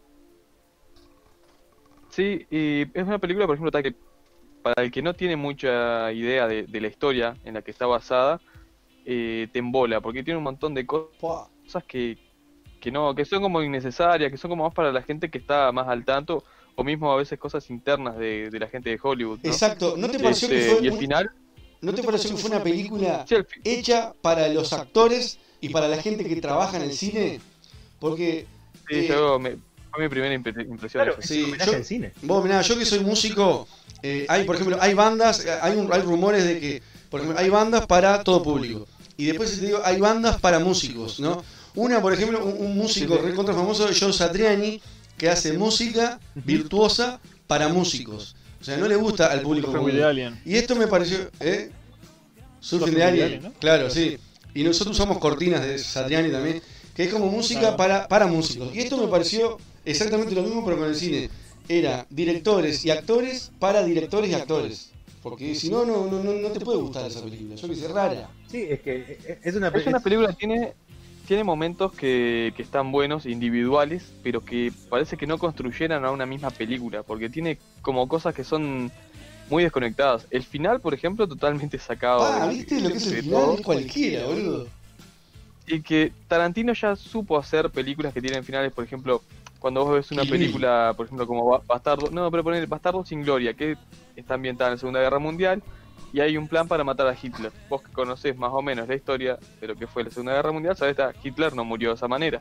Entonces estás toda la película esperando a ver cómo van a fallar o cómo van a fracasar. Y, spoiler alert, bueno, no lo hacen. Eh, con esta pasa algo parecido, que la gente que más o menos conoce la historia eh, está esperando que pase algo y bueno, y al final te cambian un poco lo- los sucesos de, de cómo se dio. Y algo viene a lo, a lo Tarantino, ¿no? Claro. Es que en realidad este es un homenaje a lo que es el cine con el que Tarantino se crió. El cine de western, el cine de, de los 60, de los 50. Lo, que pasa es que convengamos que Tarantino está en un punto de su carrera que hace películas como quiere, como, como- Como de la manera que quiere, estar preocupándose, ¿no? En, claro. Siempre fue así. Pero siempre fue, solo fue solo como- por ser de Tarantino, la gente lo va a ir a ver. Igual siempre tuvo eso, él como esa rebeldía, como de cambiar las cosas, como que no le importaba mucho tampoco lo que eran lo- los códigos de, de Hollywood. Santiago, ¿estás Pero ahí? da- ¿Santi? ¿Estás ahí? Sí, sí, estoy acá, estoy acá. Ahí va. Está, y ahora, esta- yo ahora voy a tirar la. la- Creo la- que esta película lo que tiene es, Vale. la- es lo más flojo, lo más flojo de Tarantino hasta el momento, en, en lo personal no. Este, me gustan la mayoría de sus películas, pero esta fue como la, no es mala, pero tampoco llega al nivel de lo que son otras otras de las. Me faltan ver algunas todavía, pero creo que la mayoría de las que he visto están por arriba de, de One Super No Time Hollywood. Bien, y yo ahora lo que voy a hacer, esas fueron las anti-recomendaciones, ojo. Ahora lo que voy a hacer son las recomendaciones. Que me lo recomendaron en el grupo de los fracas, que tengo que mandar un saludo si no me matan. Si hay alguien escuchando ahí. Bueno, fueron dos y son documentales, atención. Uno fue Apocalipsis de agujero de gusano. ¿Está? Esto está en Netflix y obviamente, como dice la palabra, es un documental sobre agujero de gusano que está tremendo. El que le gusta todo eso de viajes en el tiempo, física cuántica. ¿Quién te lo recomendó? Lucas, ¿no? Lucas, sí, Lucas que está, está enfermo con eso. Sí, Estuvo en el programa. Tenía que ser. Estuvo en el Claro, programa hablando de esto mismo. Y después, la que está, esa, a esa- ese documental le doy un 8.5 tirando a 9. Ojo, es un documental, juega en otra liga diferente a las películas, ¿no? Y después, la que recomiendo desde acá, se van a cagar de la risa. Es una serie documental que está en Netflix que se llama No te metas con los gatos. Risas. Ah, en la tres, vi, la vi, o uno. sea, ¿La vieron? Sí, no, la, la serie esa no, no la llegué a ver, pero vi el- la sinopsis ahí, la verdad. ¿Es la, no. es la del. la del flaco que empieza matando gatitos? Salado. O sea, está zarpada. O Es sea, esa. suena Ah, que basada en la historia real de un tipo, ¿no? Sí, obvio. Sí. Todo lo que es documental siempre es- son hechos reales. Está buena. En este caso es una serie Me tres- recomendaron eso también. tres capítulos que duran tipo 40 minutos que si no tenés sangre los ves uno por día. Si no te los ves de corrido, es como una película de dos horas. Que ta, empieza con eso, empieza con un tipo que maltrata gatos y de un día para el otro se le, le pinta, dice, bueno, eh, hay un grupo de, animalistas ahí, fanáticos de los gatos, que lo empiezan a buscar y, y lo encuentran, pero claro, la policía no le da corte, y entonces el loco dice, bueno, así como maté gatos, ahora voy a arrancar con gente. Y claro, ahí se arma tremendo bolonqui. Y bueno, está además como usan la tecnología del siglo XXI, ¿no? Porque esto es en el 2010, para encontrar al tipo. Y está, está además, a mí me lo recomendó, lo escuché por Amilcar Telechea, ¿viste? De, de Arriba un Rayo. Y está, está además, está en Netflix, Sí. pongan, no te metan con los gatos. Y aparece. En, en el nombre real es tipo, no se jode con los gatos. Tipo, don't fuck with the cats, está además. Pero esa la recomiendo. O sea que el Oscar me lo paso literalmente por las bolas y te recomiendo algo de Netflix, ¿entendés? Que salió capaz que la mitad de lo que salió esta película. Pero bueno, mis recomendaciones van por ahí. Díganme lo que quieran. Ahí va. Ven- vengan de uno. Sí, vengan. ¿Santiago? Sí, sí, sí, sí. ¿Alguna recomendación que quieras hacer? Bueno, mira, yo lo que te puedo decir más que nada es, estaba escuchando ahí que estaban hablando de Once Upon a Time, esa película a mí me encantó. Ah, Eh, la vi de corrido la vi de corrido, está buenísima, está llena de referencias, la historia, aparecen algunos personajes eh, medios creepies de la historia. Claro, es que creepies. es para gente Y- culta esto. Y yo, Como pensé, Charles y yo Manson. pensé- exactamente. Y yo pensé que le iba a dar un poco más de relevancia, o sea, eh, Yo si creo no que lo hace a propósito. Yo creo que lo hace a si propósito no eso la vieron, capaz que Tarantino no, como no para... que comente, pero, pero Sí, pero creo eh, que Tarantino lo que hace este también es como de no darle la relevancia que, que ellos querrían tener, capaz. De Claro, apagarlos un poco. iba a tener más, más protagonismo en la, en la película. Yo también, es que en realidad habían anunciado que Tarantino iba a hacer una película sobre el caso de Manson y la muerte de Sharon Tate. Ah. En realidad lo toca tangencialmente. Exacto. Y no, no, o sea, no, se tocó el tema, pero por ahí nomás. Y después también esa escena final, este, donde aparecen estos tres tipos en, en- en la casa. Spoiler, spoiler, spoiler, spoiler, saltó la alarma. todo, todo, todo ese revuelo que se arma ahí, esa escena es de lo mejor. Esa escena es de lo mejor. De lo Sí, más está de lo mejor, pero tenés que esperar dos horas para que pase eso. oh, Eso es lo malo. Pero, Pero pero el resto también se de hace llevadero, tampoco, tampoco. Claro, tampoco, claro, exacto, tampoco es que es tan, tan pesada. el- Ah, la no sé, entonces yo no soy Y después, escucha, vos hablaste de Ford vs Ferrari. Esa la tengo pendiente también, no le tenía mucha fe. De hecho, no le tenía mucha fe tampoco en los Oscars, ¿no? En las pencas no la puse en ningún lado tampoco. Este, pero se llevó mejor montaje y mejor edición. Eso lo tuve que googlear porque la verdad no me acordaba. Sabía que tenía dos premios, pero no me acordaba cuál. Y esa la tengo pendiente en las a ver. Pero más que nada solo porque a mí me asombró que se haya llevado algún Oscar. Después otra recomendación que puedo hacer también, de las que tengo yo pendientes, es eh, Huérfanos de Brooklyn. Que esa me llamó la atención el reparto, porque está William Defoe también, está Bruce Willis eh, y Edward Norton. Ya con Edward Norton ya demasiado. Así que, bueno, la última que vi de Edward Norton fue Birdman y la... Eh, Hulk. Ah, no me acuerdo. Birdman, Birdman, que está con, con Michael Keaton. Sí, sí, sí, la vi que es en una, en una sola toma es esa película. Técnicamente, ¿Es- fue en una teóricamente. sola toma? Sí, Sí. que era como la gracia de la película que fue toda filmada en un saco. Como si fuese una obra de teatro. la cuerda. Claro. Ah, como, como la cuerda y, de la, y, la, ¿cómo es? Y la- y la asombrosa virtud de la ignorancia, puede ser, ¿no? El, el, el subtítulo. Puede Bueno. ser. Está. Pero esa también la vi hace poco y me encantó. Me encantó. Aparte, hay unos discursos ahí entre Emma Stone y Michael Keaton. Eh, tiene una escena ahí que está, está, muy buena. Ese, ese monólogo que se manda Emma Stone está ¿Te podés hablar un poquito más fuerte? Esa también. eh. Porque te agarro. Ese, ese monólogo. Publicaciones por Facebook en Kingdom TCG Store.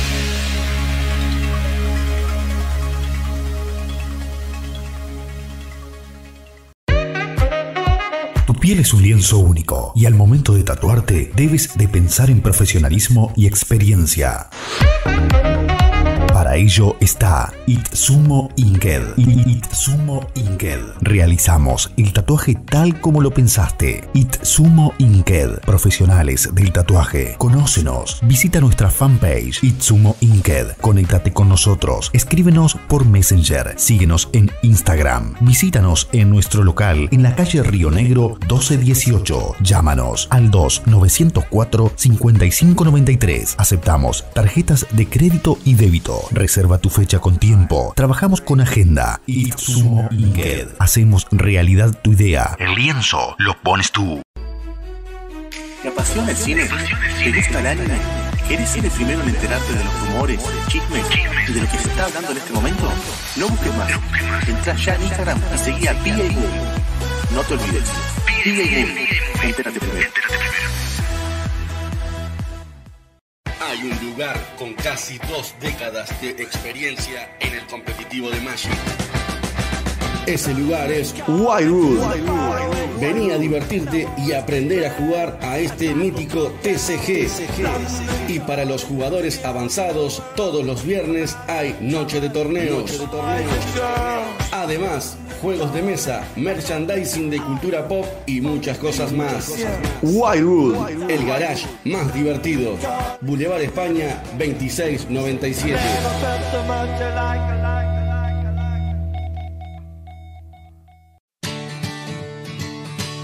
¿Ya viste los cuadros de M-Card? Son cuadros personalizados, con diseños copados y a precios realmente bajos. No te quedes sin el tuyo. Puede ser de tu personaje, banda o película favorita. ¿Y vos qué estás esperando? Los encontrás en Instagram en arroba mcart2019. Hacen tu idea un cuadro.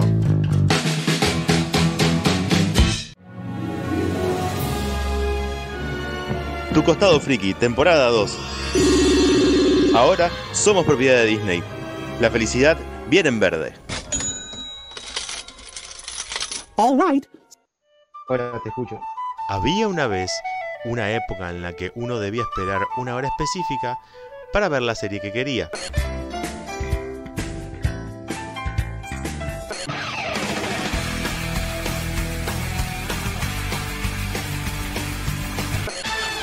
Está en peligro. Gaia, el espíritu de la Tierra, no puede... Pero la tecnología avanzó y ahora uno puede verlas cuando quiere. Por eso hace poco nos dimos cuenta que las plataformas cortaron el cable.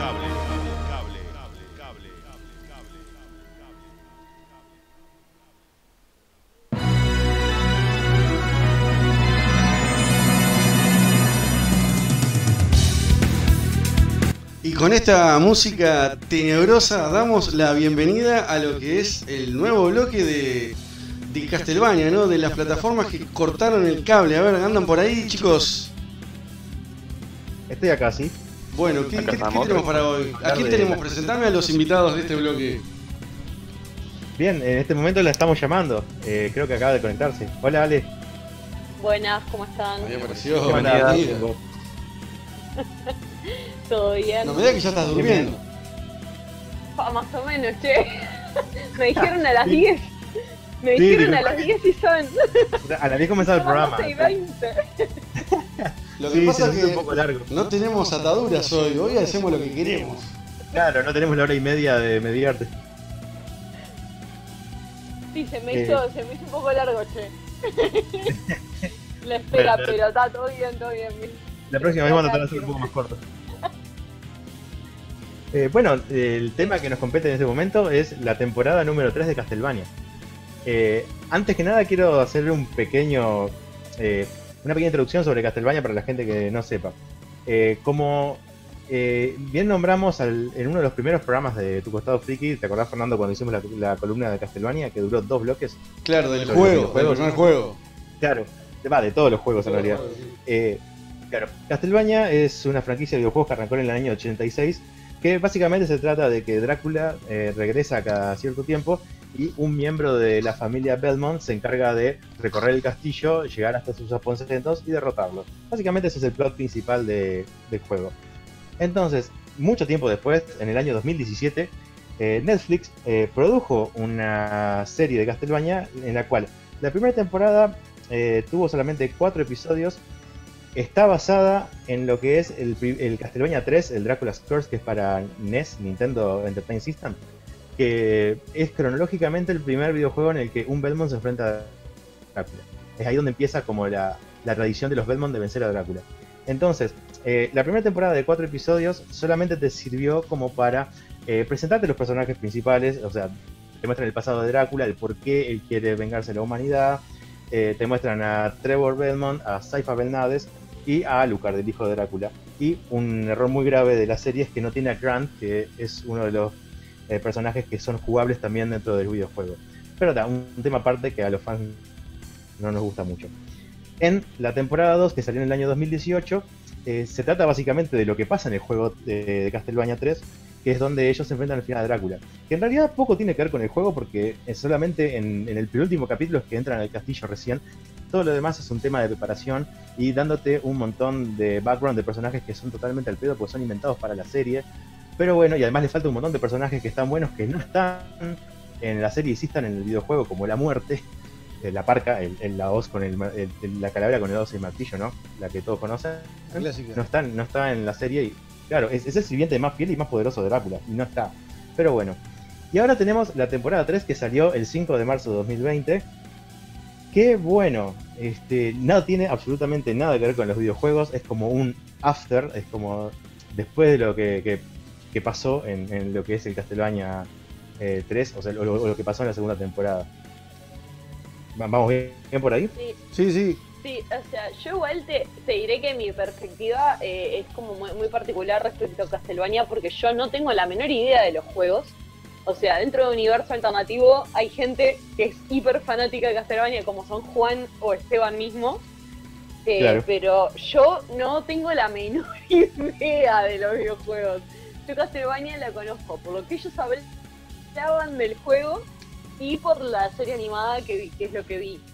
O sea, por lo tanto mi visión de la serie es como bien distinta de repente a la que vos vas a tener. Claro, te entiendo. Eh, igualmente, eso no quiere decir que, o sea, a mí, a mí particularmente, por ejemplo, me pasó por la primera temporada que me enganché mucho, por la segunda temporada que eh, la vi y te digo, la verdad no me acuerdo qué, qué pasó. ¿Viste cuando decís, es algo, claro, Claro. algo y es como que, la verdad, yo cuando arranqué a ver la tercera, tipo, dije, yo vi la segunda vez, después me di cuenta que sí la había visto y se ve que ni me entró en la cabeza, no sé por qué no me enganchó tanto, no me enganchó nada. A mí lo Este, que me y la tercera, y con esta, eh, o sea, para mí repuntó un poco, o sea, a a- de lo que fue la segunda a nivel narrativo, pero es como te digo, yo no lo veo como un fan de los videojuegos, estoy, estoy como criticando de repente el, el contenido por si se sostiene por sí mismo o no, porque yo en realidad Claro. la historia de los videojuegos no sé nada.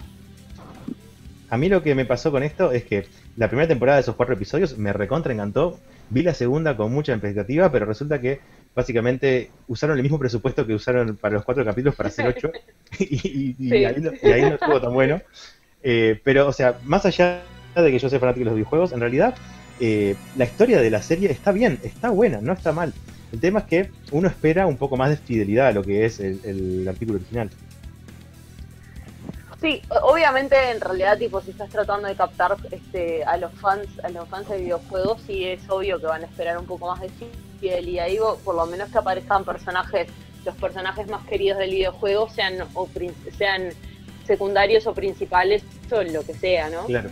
Digo, si vos tenés personajes tan buenos y sabes que a los fans les gustan, y bueno, es una buena jugada tratar de ponerlos y no inventarte personajes nuevos porque sí. Pero, Pero nada, esa- yo que sé, capaz que. Esa es la gran historia con todas las adaptaciones de videojuegos que siempre por querer hacer algo para un público más general terminan perdiendo muchas veces lo que es eh, la aprobación de los Claro. del fan. Claro. Sí, yo entiendo eso, pero también entiendo que, por ejemplo, que al fan, al fan, fan es muy difícil también este, conformarlo. Entonces, Sí, hay veces que si, que si te la jugás de repente a hacer personajes o apartarte un poco más de la historia este, original del videojuego, podés de repente hacer un producto que se sostenga más por sí solo, que igualmente a los fans, super fans, este, hicieras lo que hicieras, no les iba a gustar. ¿Me entendés? A lo que voy. Muchas veces, por ejemplo, si vos tenés poco tiempo para desarrollar determinados personajes, cosa que ponerle en un videojuego tenés mucho más tiempo porque las horas de, de que vos estás jugando son muchísimas más este, Claro. que las que vos tenés en una serie animada, capaz que es una buena jugada decir, bueno, no incluyo a este personaje que a la gente le encanta porque sé que no lo voy a poder este, desarrollar como se merece.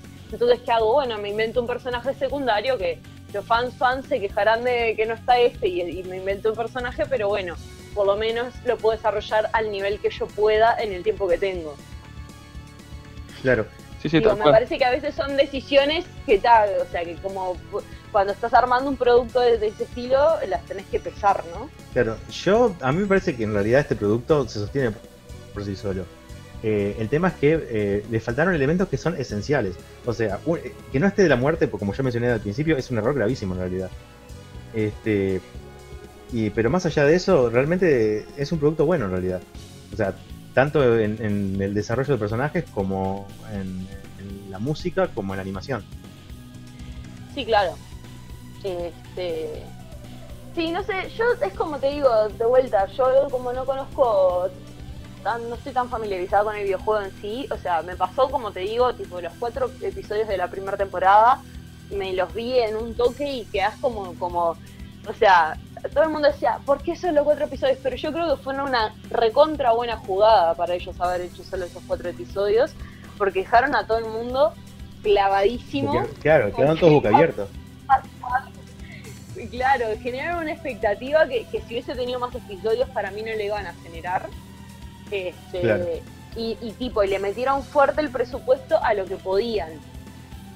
Y, y claro, dejaron la, la- la vara muy alta, que, que es como es como un arma de doble filo, porque por un lado dejaste a todo el mundo como recontra, este, eh, co- o sea, con toda la leche de qué va a pasar, no sé qué, y con, con una vara alta en cuanto a animación, para después hacer una segunda temporada con un montón de episodios, pero con el mismo presupuesto, donde vos no estás pudiendo ni tener el mismo nivel de animación, ni tener el, Claro. o sea, entonces es como que siempre es como tenés que balancear determinadas decisiones que está bueno, escucharon a los fans, hicieron más episodios.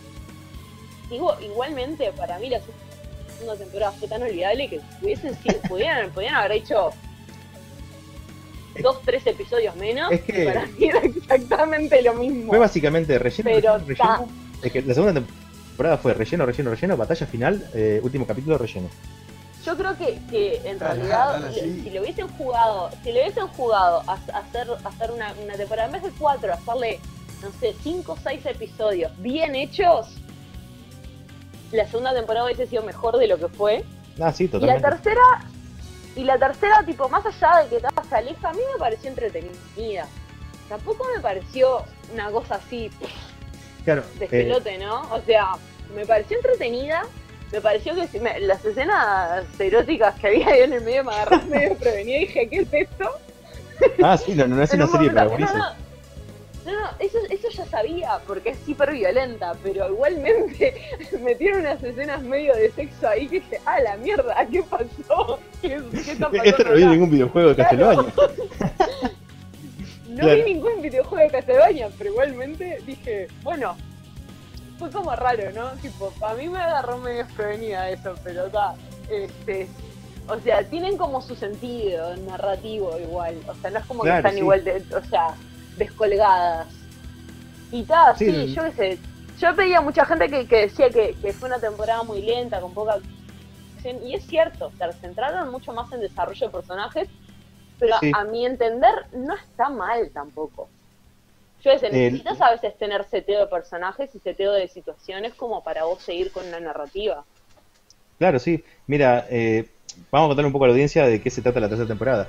Eh, gira en torno a cuatro historias paralelas, que son, por un lado, la historia de Trevor y Saifa, que siguieron su camino, llegaron a un pueblo llamado Lindelfield, donde hay algo muy extraño con una secta que eh, a los pocos capítulos ya te enterás que la secta tiene cierta adoración hacia Drácula y este, el líder de la secta es un tipo llamado el Prior Sala, que hace bastante reminiscencia a un personaje de los videojuegos que se llama Shaft, que es un sacerdote oscuro al servicio de Drácula. Y también aparece en, esa, en ese arco argumental eh, Saint Germain, que en realidad eh, es un personaje histórico, que lo tomaron en Castlevania eh, Curse of Darkness en el videojuego eh, para este, meterlo en Castlevania. Y acá lo metieron en la serie también, que en los videojuegos es un viajero en el tiempo y si vos te quedás solo con lo que ves en la serie, eh, terminás preguntándote quién carajo es Saint Germain cuando termina la temporada, porque realmente te deja un misterio que vos decís, ah, este personaje está buenísimo y ¿y ¿qué pasó con él? ¿Quién es? Sí, para hacer ¿No te una, un- una perdón, para hacer una temporada que está, que estuvo como tan centrada en desarrollo de personajes, al, a- al personaje este medio que te lo dejan, aparece como medio así de la nada, y así como aparece medio de la nada, se va. Y es tipo, ah, Claro, bueno, creo- tipo, bueno, ¿y esto? ¿Qué pasó? Creo que la gracia justamente era esa, de hacer un personaje Sí, sí. misterioso que la gente se compara. Pero claro, yo quedé con ganas de saber más de él. De realmente era un personaje Sí. interesante. Sí, sí, totalmente, sí. Creo que es de los más interesantes que hay en esta temporada. Pero no será algo Claro. que lo dejan abierto para una próxima temporada, explorarlo un poco más. Que lo hayan Capaz- testeado quizás un poco en esta temporada para La ver verdad- cómo. La Lo que pasa con que- él es como que te da a entender que va a aparecer, si aparece va a aparecer en muchas temporadas adelante, o capaz que no Sí. aparece nunca más. pero eh, no sé qué va a pasar. Claro, con- por cómo pasa al final, por lo que pasa al final, quedas como con, con dudas de que puedas volver a aparecer. Como que Claro. al final no te lo dejan muy claro, no te dicen, ah, bueno, este personaje vuelve para la próxima temporada. Yo que sé, podría no aparecer nunca más y haber un misterio de la temporada nomás, yo qué sé. Claro. Después, la otra historia que corre en paralelo es la de Alucard, que está viviendo en el castillo de Drácula, que tiene varias zonas destruidas. Y aparecen eh, dos hermanos japoneses, una chica llamada Sumi y un chico llamado Taka, que eran esclavos de una vampiresa llamada Cho, una vampiresa japonesa, que estaba al servicio de Drácula. Y cuando Drácula hizo el llamado para convocar a, tipo, a todos los reyes vampiros distintos, ella fue y en la temporada 2 la matan ahí, así nomás. El tema es que estos muchachos este, aprovecharon a escapar, pero aún el lugar donde están, donde viven, están infectados de vampiros. Así que lo que quieren es que Alucard eh, les enseñe cómo cazar vampiros. Y este, comienzan como una relación de maestro y aprendiz en- que- con ellos. Y después la cosa se desvirtúa un poco y se va todo el carajo.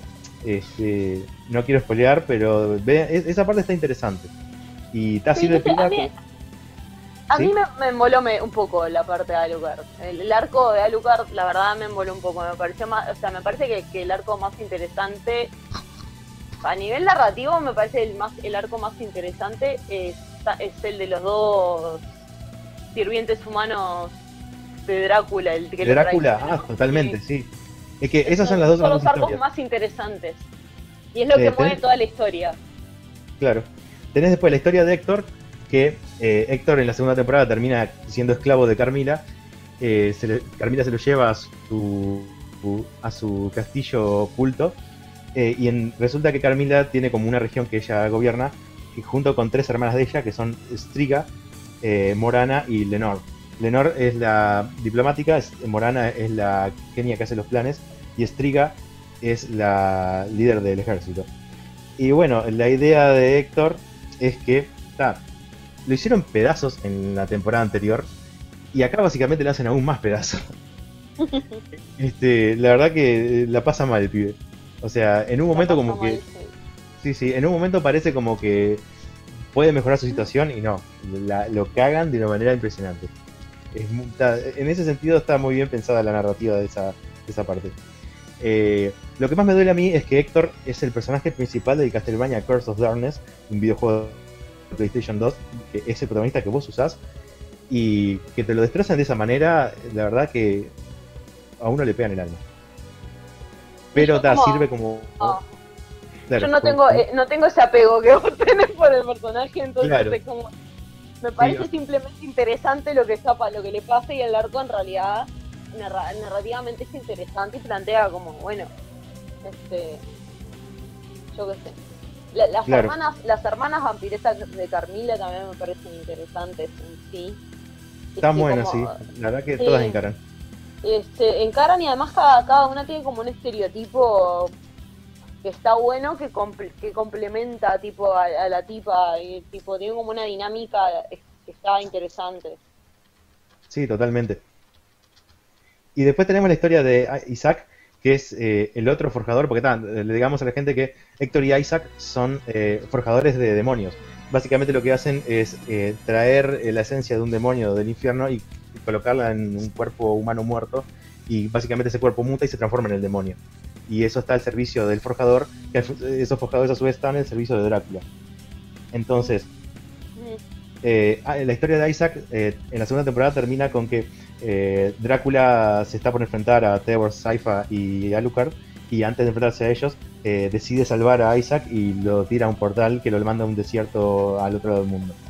Entonces, básicamente la, la quest de Isaac es tratar de vengarse de Héctor y de Carmila, que son los que traicionaron a Drácula en la temporada 2 y tal. Es el único personaje que realmente eh, te termina eh, generando empatía al desarrollo de su personaje.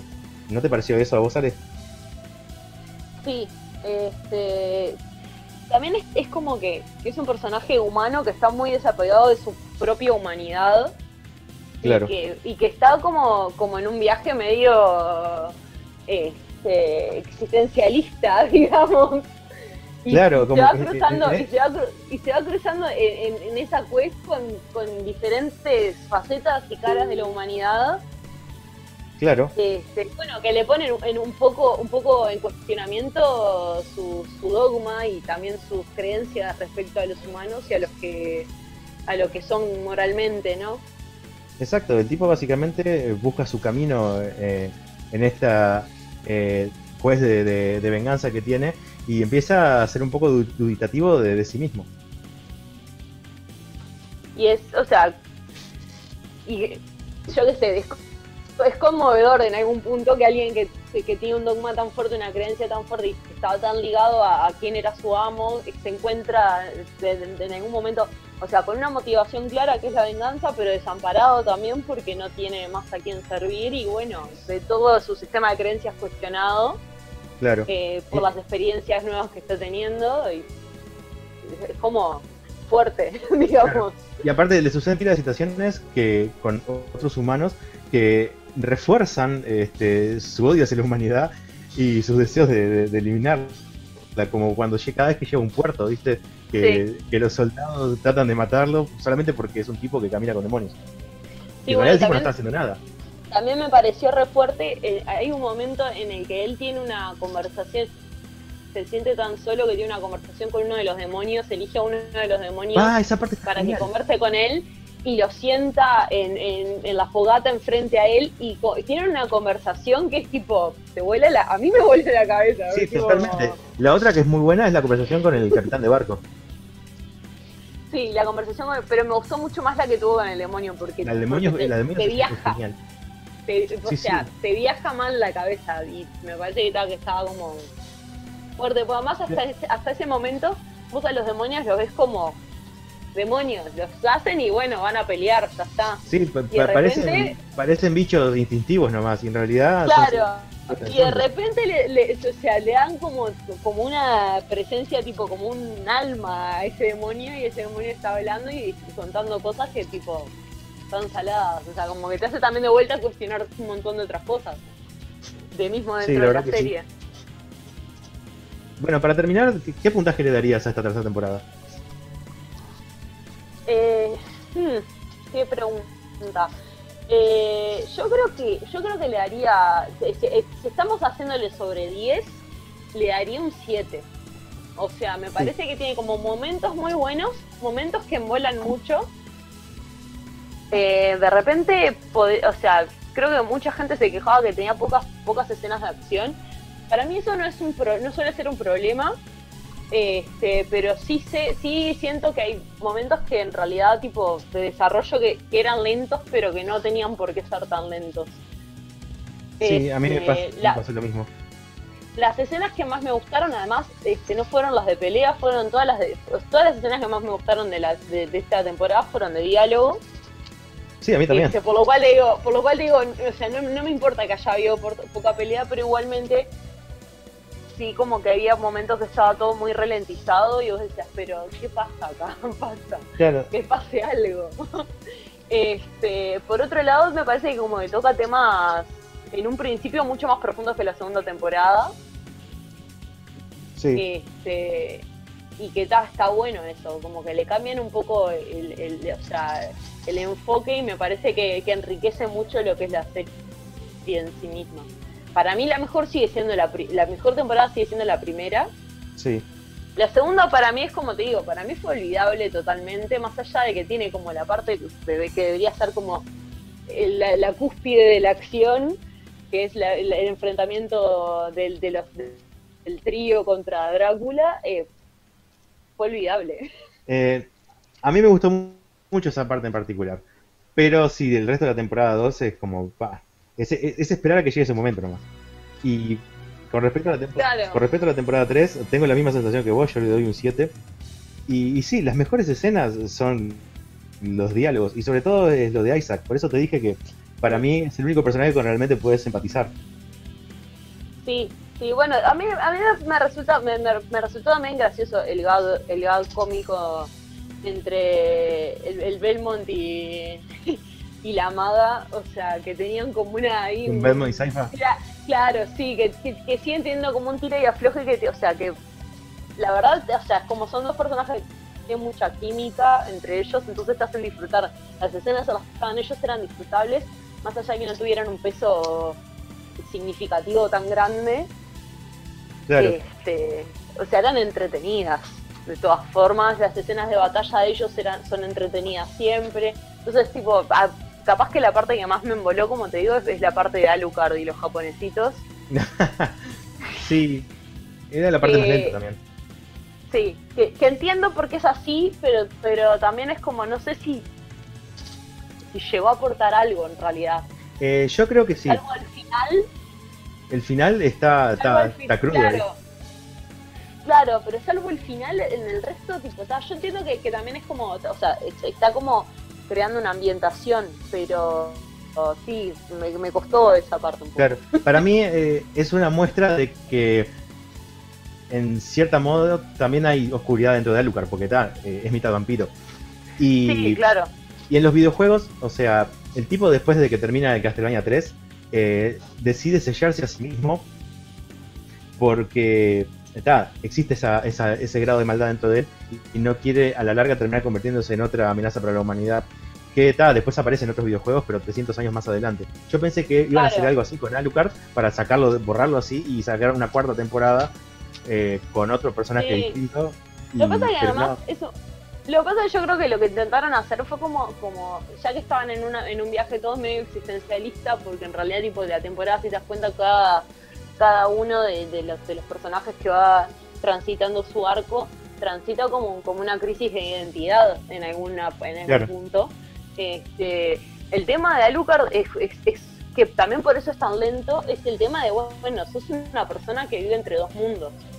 No sos Claro. un vampiro, no sos un humano. Es muy solo también, es ser el único eh, miembro de una especie, digamos, o tipo, el único como vos. no hay nadie que comparta el mismo sentimiento que comparta a Lucar con nada, porque él no es ni una cosa ni la otra.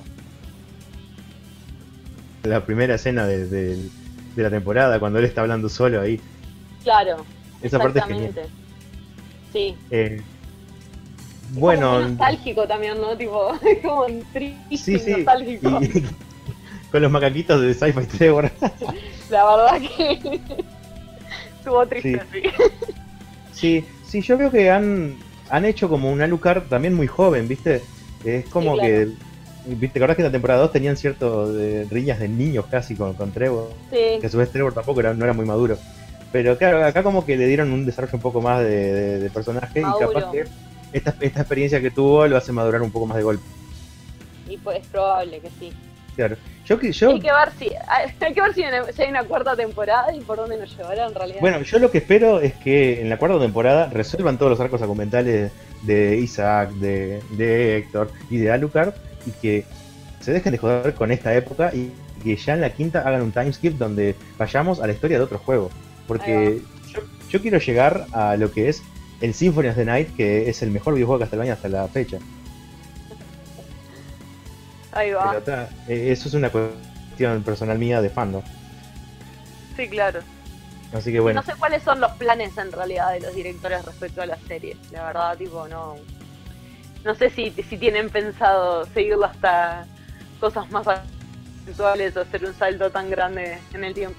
Pero por el momento, le, te pregunto, Gastón, eh, al momento, ellos vienen, yo no he visto nada todavía de la serie, pero ellos vienen respetando lo que es la historia, o al menos la, continuidad de los, de los juegos. Mi- Mira, hasta ahora han aparecido, o sea, personajes del Castlevania 3 y también del Castlevania Curse of Darkness, que cronológicamente eh, hay uno que está tres años después que el otro. Este, o sea que básicamente están en la misma época, sí. O sea, no ha aparecido un personaje del año 1700 en esta época que es como el 1400. O sea, en eso, en eso andan bien. Pero en cuanto a representar las historias de los juegos, o son historias Ah, no, han hecho nuevas. cualquier cosa. Han, Sí. han hecho cualquier cosa, sí. O sea, apenas este, hace una reminiscencia que es el Castlevania 3 y tal, lo que es la saga de Curse of Darkness, que es lo que te digo yo, el, el- el- el juego donde Héctor es el protagonista, eso lo hicieron pelota. Oh. Así que bueno. Este, bueno, vamos a ir despidiéndonos por acá el día de hoy. Se nos hizo bastante largo. eh, hace 2 horas y 50 minutos que estamos en este programa. Fernando, ¿estás ahí? Programa largo, sí, sí. Aproveché para comer un poquito, vamos. Está bien, sí. Sí, fíjate, son, son casi la una de la mañana. Bien, bien, pero estuvo Sí, lindo, largo, estuvo lindo. Sí, claro. Eh, vamos a ir despidiéndonos. Este, muchas gracias Alejandra por participar. Y muchas gracias Jonathan también por estar aguantándonos todo el programa. Muy buena la Eh, reseña. bueno, muchas gracias a ustedes por haberme invitado. No me, no me, no me metí, pero porque las quise escuchar atentamente y, y veo a dos frikis hablando de algo que le gusta, así que bien, bien Alejandra y bueno, está Gastón, No, ya, ya sabía. la verdad que muy muy objetiva también la, la reseña que hicieron este, y, y bastante profunda dando detalles. O sea, sin hacer spoilers, yo no la he visto, pero mal o bien este, me mantuvieron bastante enganchado también. Yo creo O que sea, a yo Gastón, fallé, lo, la que es experta en esto es Alejandra. a Gastón lo tenían esposado para que no dijera tipo, es la mejor serie del mundo. ¿No? ¿O no? No, no, no, no. No, lo que sea, pasa es que él, él, él escucha también el programa nuestro y está acostumbrado. Nosotros solemos darle palo a todas las cosas. Él es más positivo. Sí, soy más optimista que ellos, digamos. Eh, más optimista. Si nosotros le damos más palo a las cosas. claro, este, ¿cómo es este, la- cómo es que la palabra que ustedes usan para describir a Esteban y a Maxi, este, Friki Pa, monstruos. eh, Este- Esteban y Maxi. No, no, No. no, Ellos son muy entusiastas de todo. entusiastas? Ahí va, eso es. Ahí va. Muy entusiastas de la vida. Es tipo, y, y- Sí, yo, y- en este tipo de cosas soy más entusiasta también. Y el resto de nosotros somos como más, un poco más ácidos. Sí, sobre todo hay, algunos que hay algunos que están hasta muertos en vida. Pero hacen bien su Eh, trabajo sí, igual. bueno. gracias, gracias por ese halago. No, no lo decía por ti en particular. Lo decía por, por, por ciertos otros. eh, eh, Nico. eh. Un saludo Mirá que para él. estaba escuchando, eh. Mirá que estaba escuchando, así que. Un saludo para Nico, que es un muerto en vida. Bueno, muchas gracias a, la gente que se mantuvo hasta esta hora conectada. Obviamente es un poco menos que la que empezó. Pero a lo último se conectó eh, Encuentro Friki, que es un grupo de, de Facebook. Obviamente lo dice la palabra de, de frikis. Que me uní hace poco para, para mover el programa. Y creo que Human sigue conectado. Si estás conectado, querido, sos un genio. Y bueno, muchas gracias a todos los invitados que estuvieron hoy. Que Gastón me va a, ense- me va a ayudar a, a renombrarlos todos. Esteban eh, Correa Sosa. Esteban Seppi. Claro, Esteban. ¿Quién más estuvo? bueno, Carlos Suárez. Edge. ¿Eh? Claro, Carlos Ech, Santiago Suárez. Santiago Suárez. Y bueno, por último estuvo Alejandra. ¿Cómo es el apellido? Ya me olvidé. Guillén, Guillén. ¿Cómo es? ¿Guillén o Guillén? Guillén Sa. Guillén, Guillén. Bien. Y bueno, y, Guillén. y, y- y ¿Eh? So- Sofi que, está, que se tuvo que tuvo que abandonar ahí. Pero bueno, Jonathan que la, la- la cubrió ahí de manera excelente. Jonathan, estás estás para un programa de radio. bueno, muchas gracias. La verdad que un gusto haber participado. O si no, hacemos uno voy yo solo hablando bien de Marvel y dejamos a Gastón afuera. Sí, puede ser. Yo hablo bien de Marvel también. Bueno, pero viste que a veces Gastón tira no, porque Batman, porque Superman, no, no, aguante Marvel, papá. A mí, a mí en lo personal, lo que me gusta, lo que me gusta haber participado es que muchas veces los, es- los estoy escuchando y de repente eh, escucho alguna cosa que me gustaría acotar o comentar algo y me doy cuenta que estoy escuchando el programa dos o tres días después, ¿viste? Ah. Como que es un poco tarde para... Pero, o si no, cuando los estoy escuchando en, en vivo a veces no puedo, no puedo eh, participar o mandar algún mensaje. Y bueno, está, acá me quité las ganas, ¿viste? De, de comentar y meter la cuchara cuando están hablando de algo. Muy bien, muy bien. Bueno, escuchá, entonces esto se repite el sábado que viene, Gastón, ¿cómo la ves? Me gustó a mí. Capaz que incluso antes. Pero podemos hacer un cachito más ¿Vos temprano, estás en cuarentena también? Sí, claro, ¿vos estás en cuarentena también? Sí, estamos todos. Sí, sí, dale, vamos a hacerlo más temprano todavía. Vamos a hacer un poquito más temprano. Eh, producción al aire. Sí, producción al aire. Y bueno, ¿qué, qué queda? Yo en el guion tengo una canción más nomás como para cerrar y no sé, ¿querés dar las redes sociales y todas esas cosas? Bueno, dale, sí, eh, pueden seguirnos, comentar nuestros contenidos por eh, Instagram, Facebook o YouTube, por arroba tu costado friki. Después nos pueden escribir al WhatsApp del programa que es 097-290-571. Repito, 097-290-571. Que hoy tuvimos un solo mensaje que fue la madre de Jonathan dándonos saludos. Eh, Hoy se movió mucho por, por, YouTube mismo. YouTube ya tiene su, su chat propio, ¿viste? Entonces mandan por ahí. Claro, sí. Y, en ese sentido y- y sirvió en también. Instagram estuvo movido con, lo- con lo de las recomendaciones, las friki recomendaciones, estuvo todo movido. Claro, bueno, de nuevo, gracias a ustedes dos por aguantarnos hasta esta hora. Eh, y nos vamos escuchando I Want You de Savage Garden. Pará, pará, déjame prepararla. Eh, ¿Qué canción, qué canción? Perdón, repetimos de vuelta, de vuelta, tengo que hacer un poquito de tiempo, dale, ahora sí. I Want You de Sound Smartman. Vamos arriba, hasta el sábado que viene. Bye bye. Adiós, que pasen bien. Chao, chao.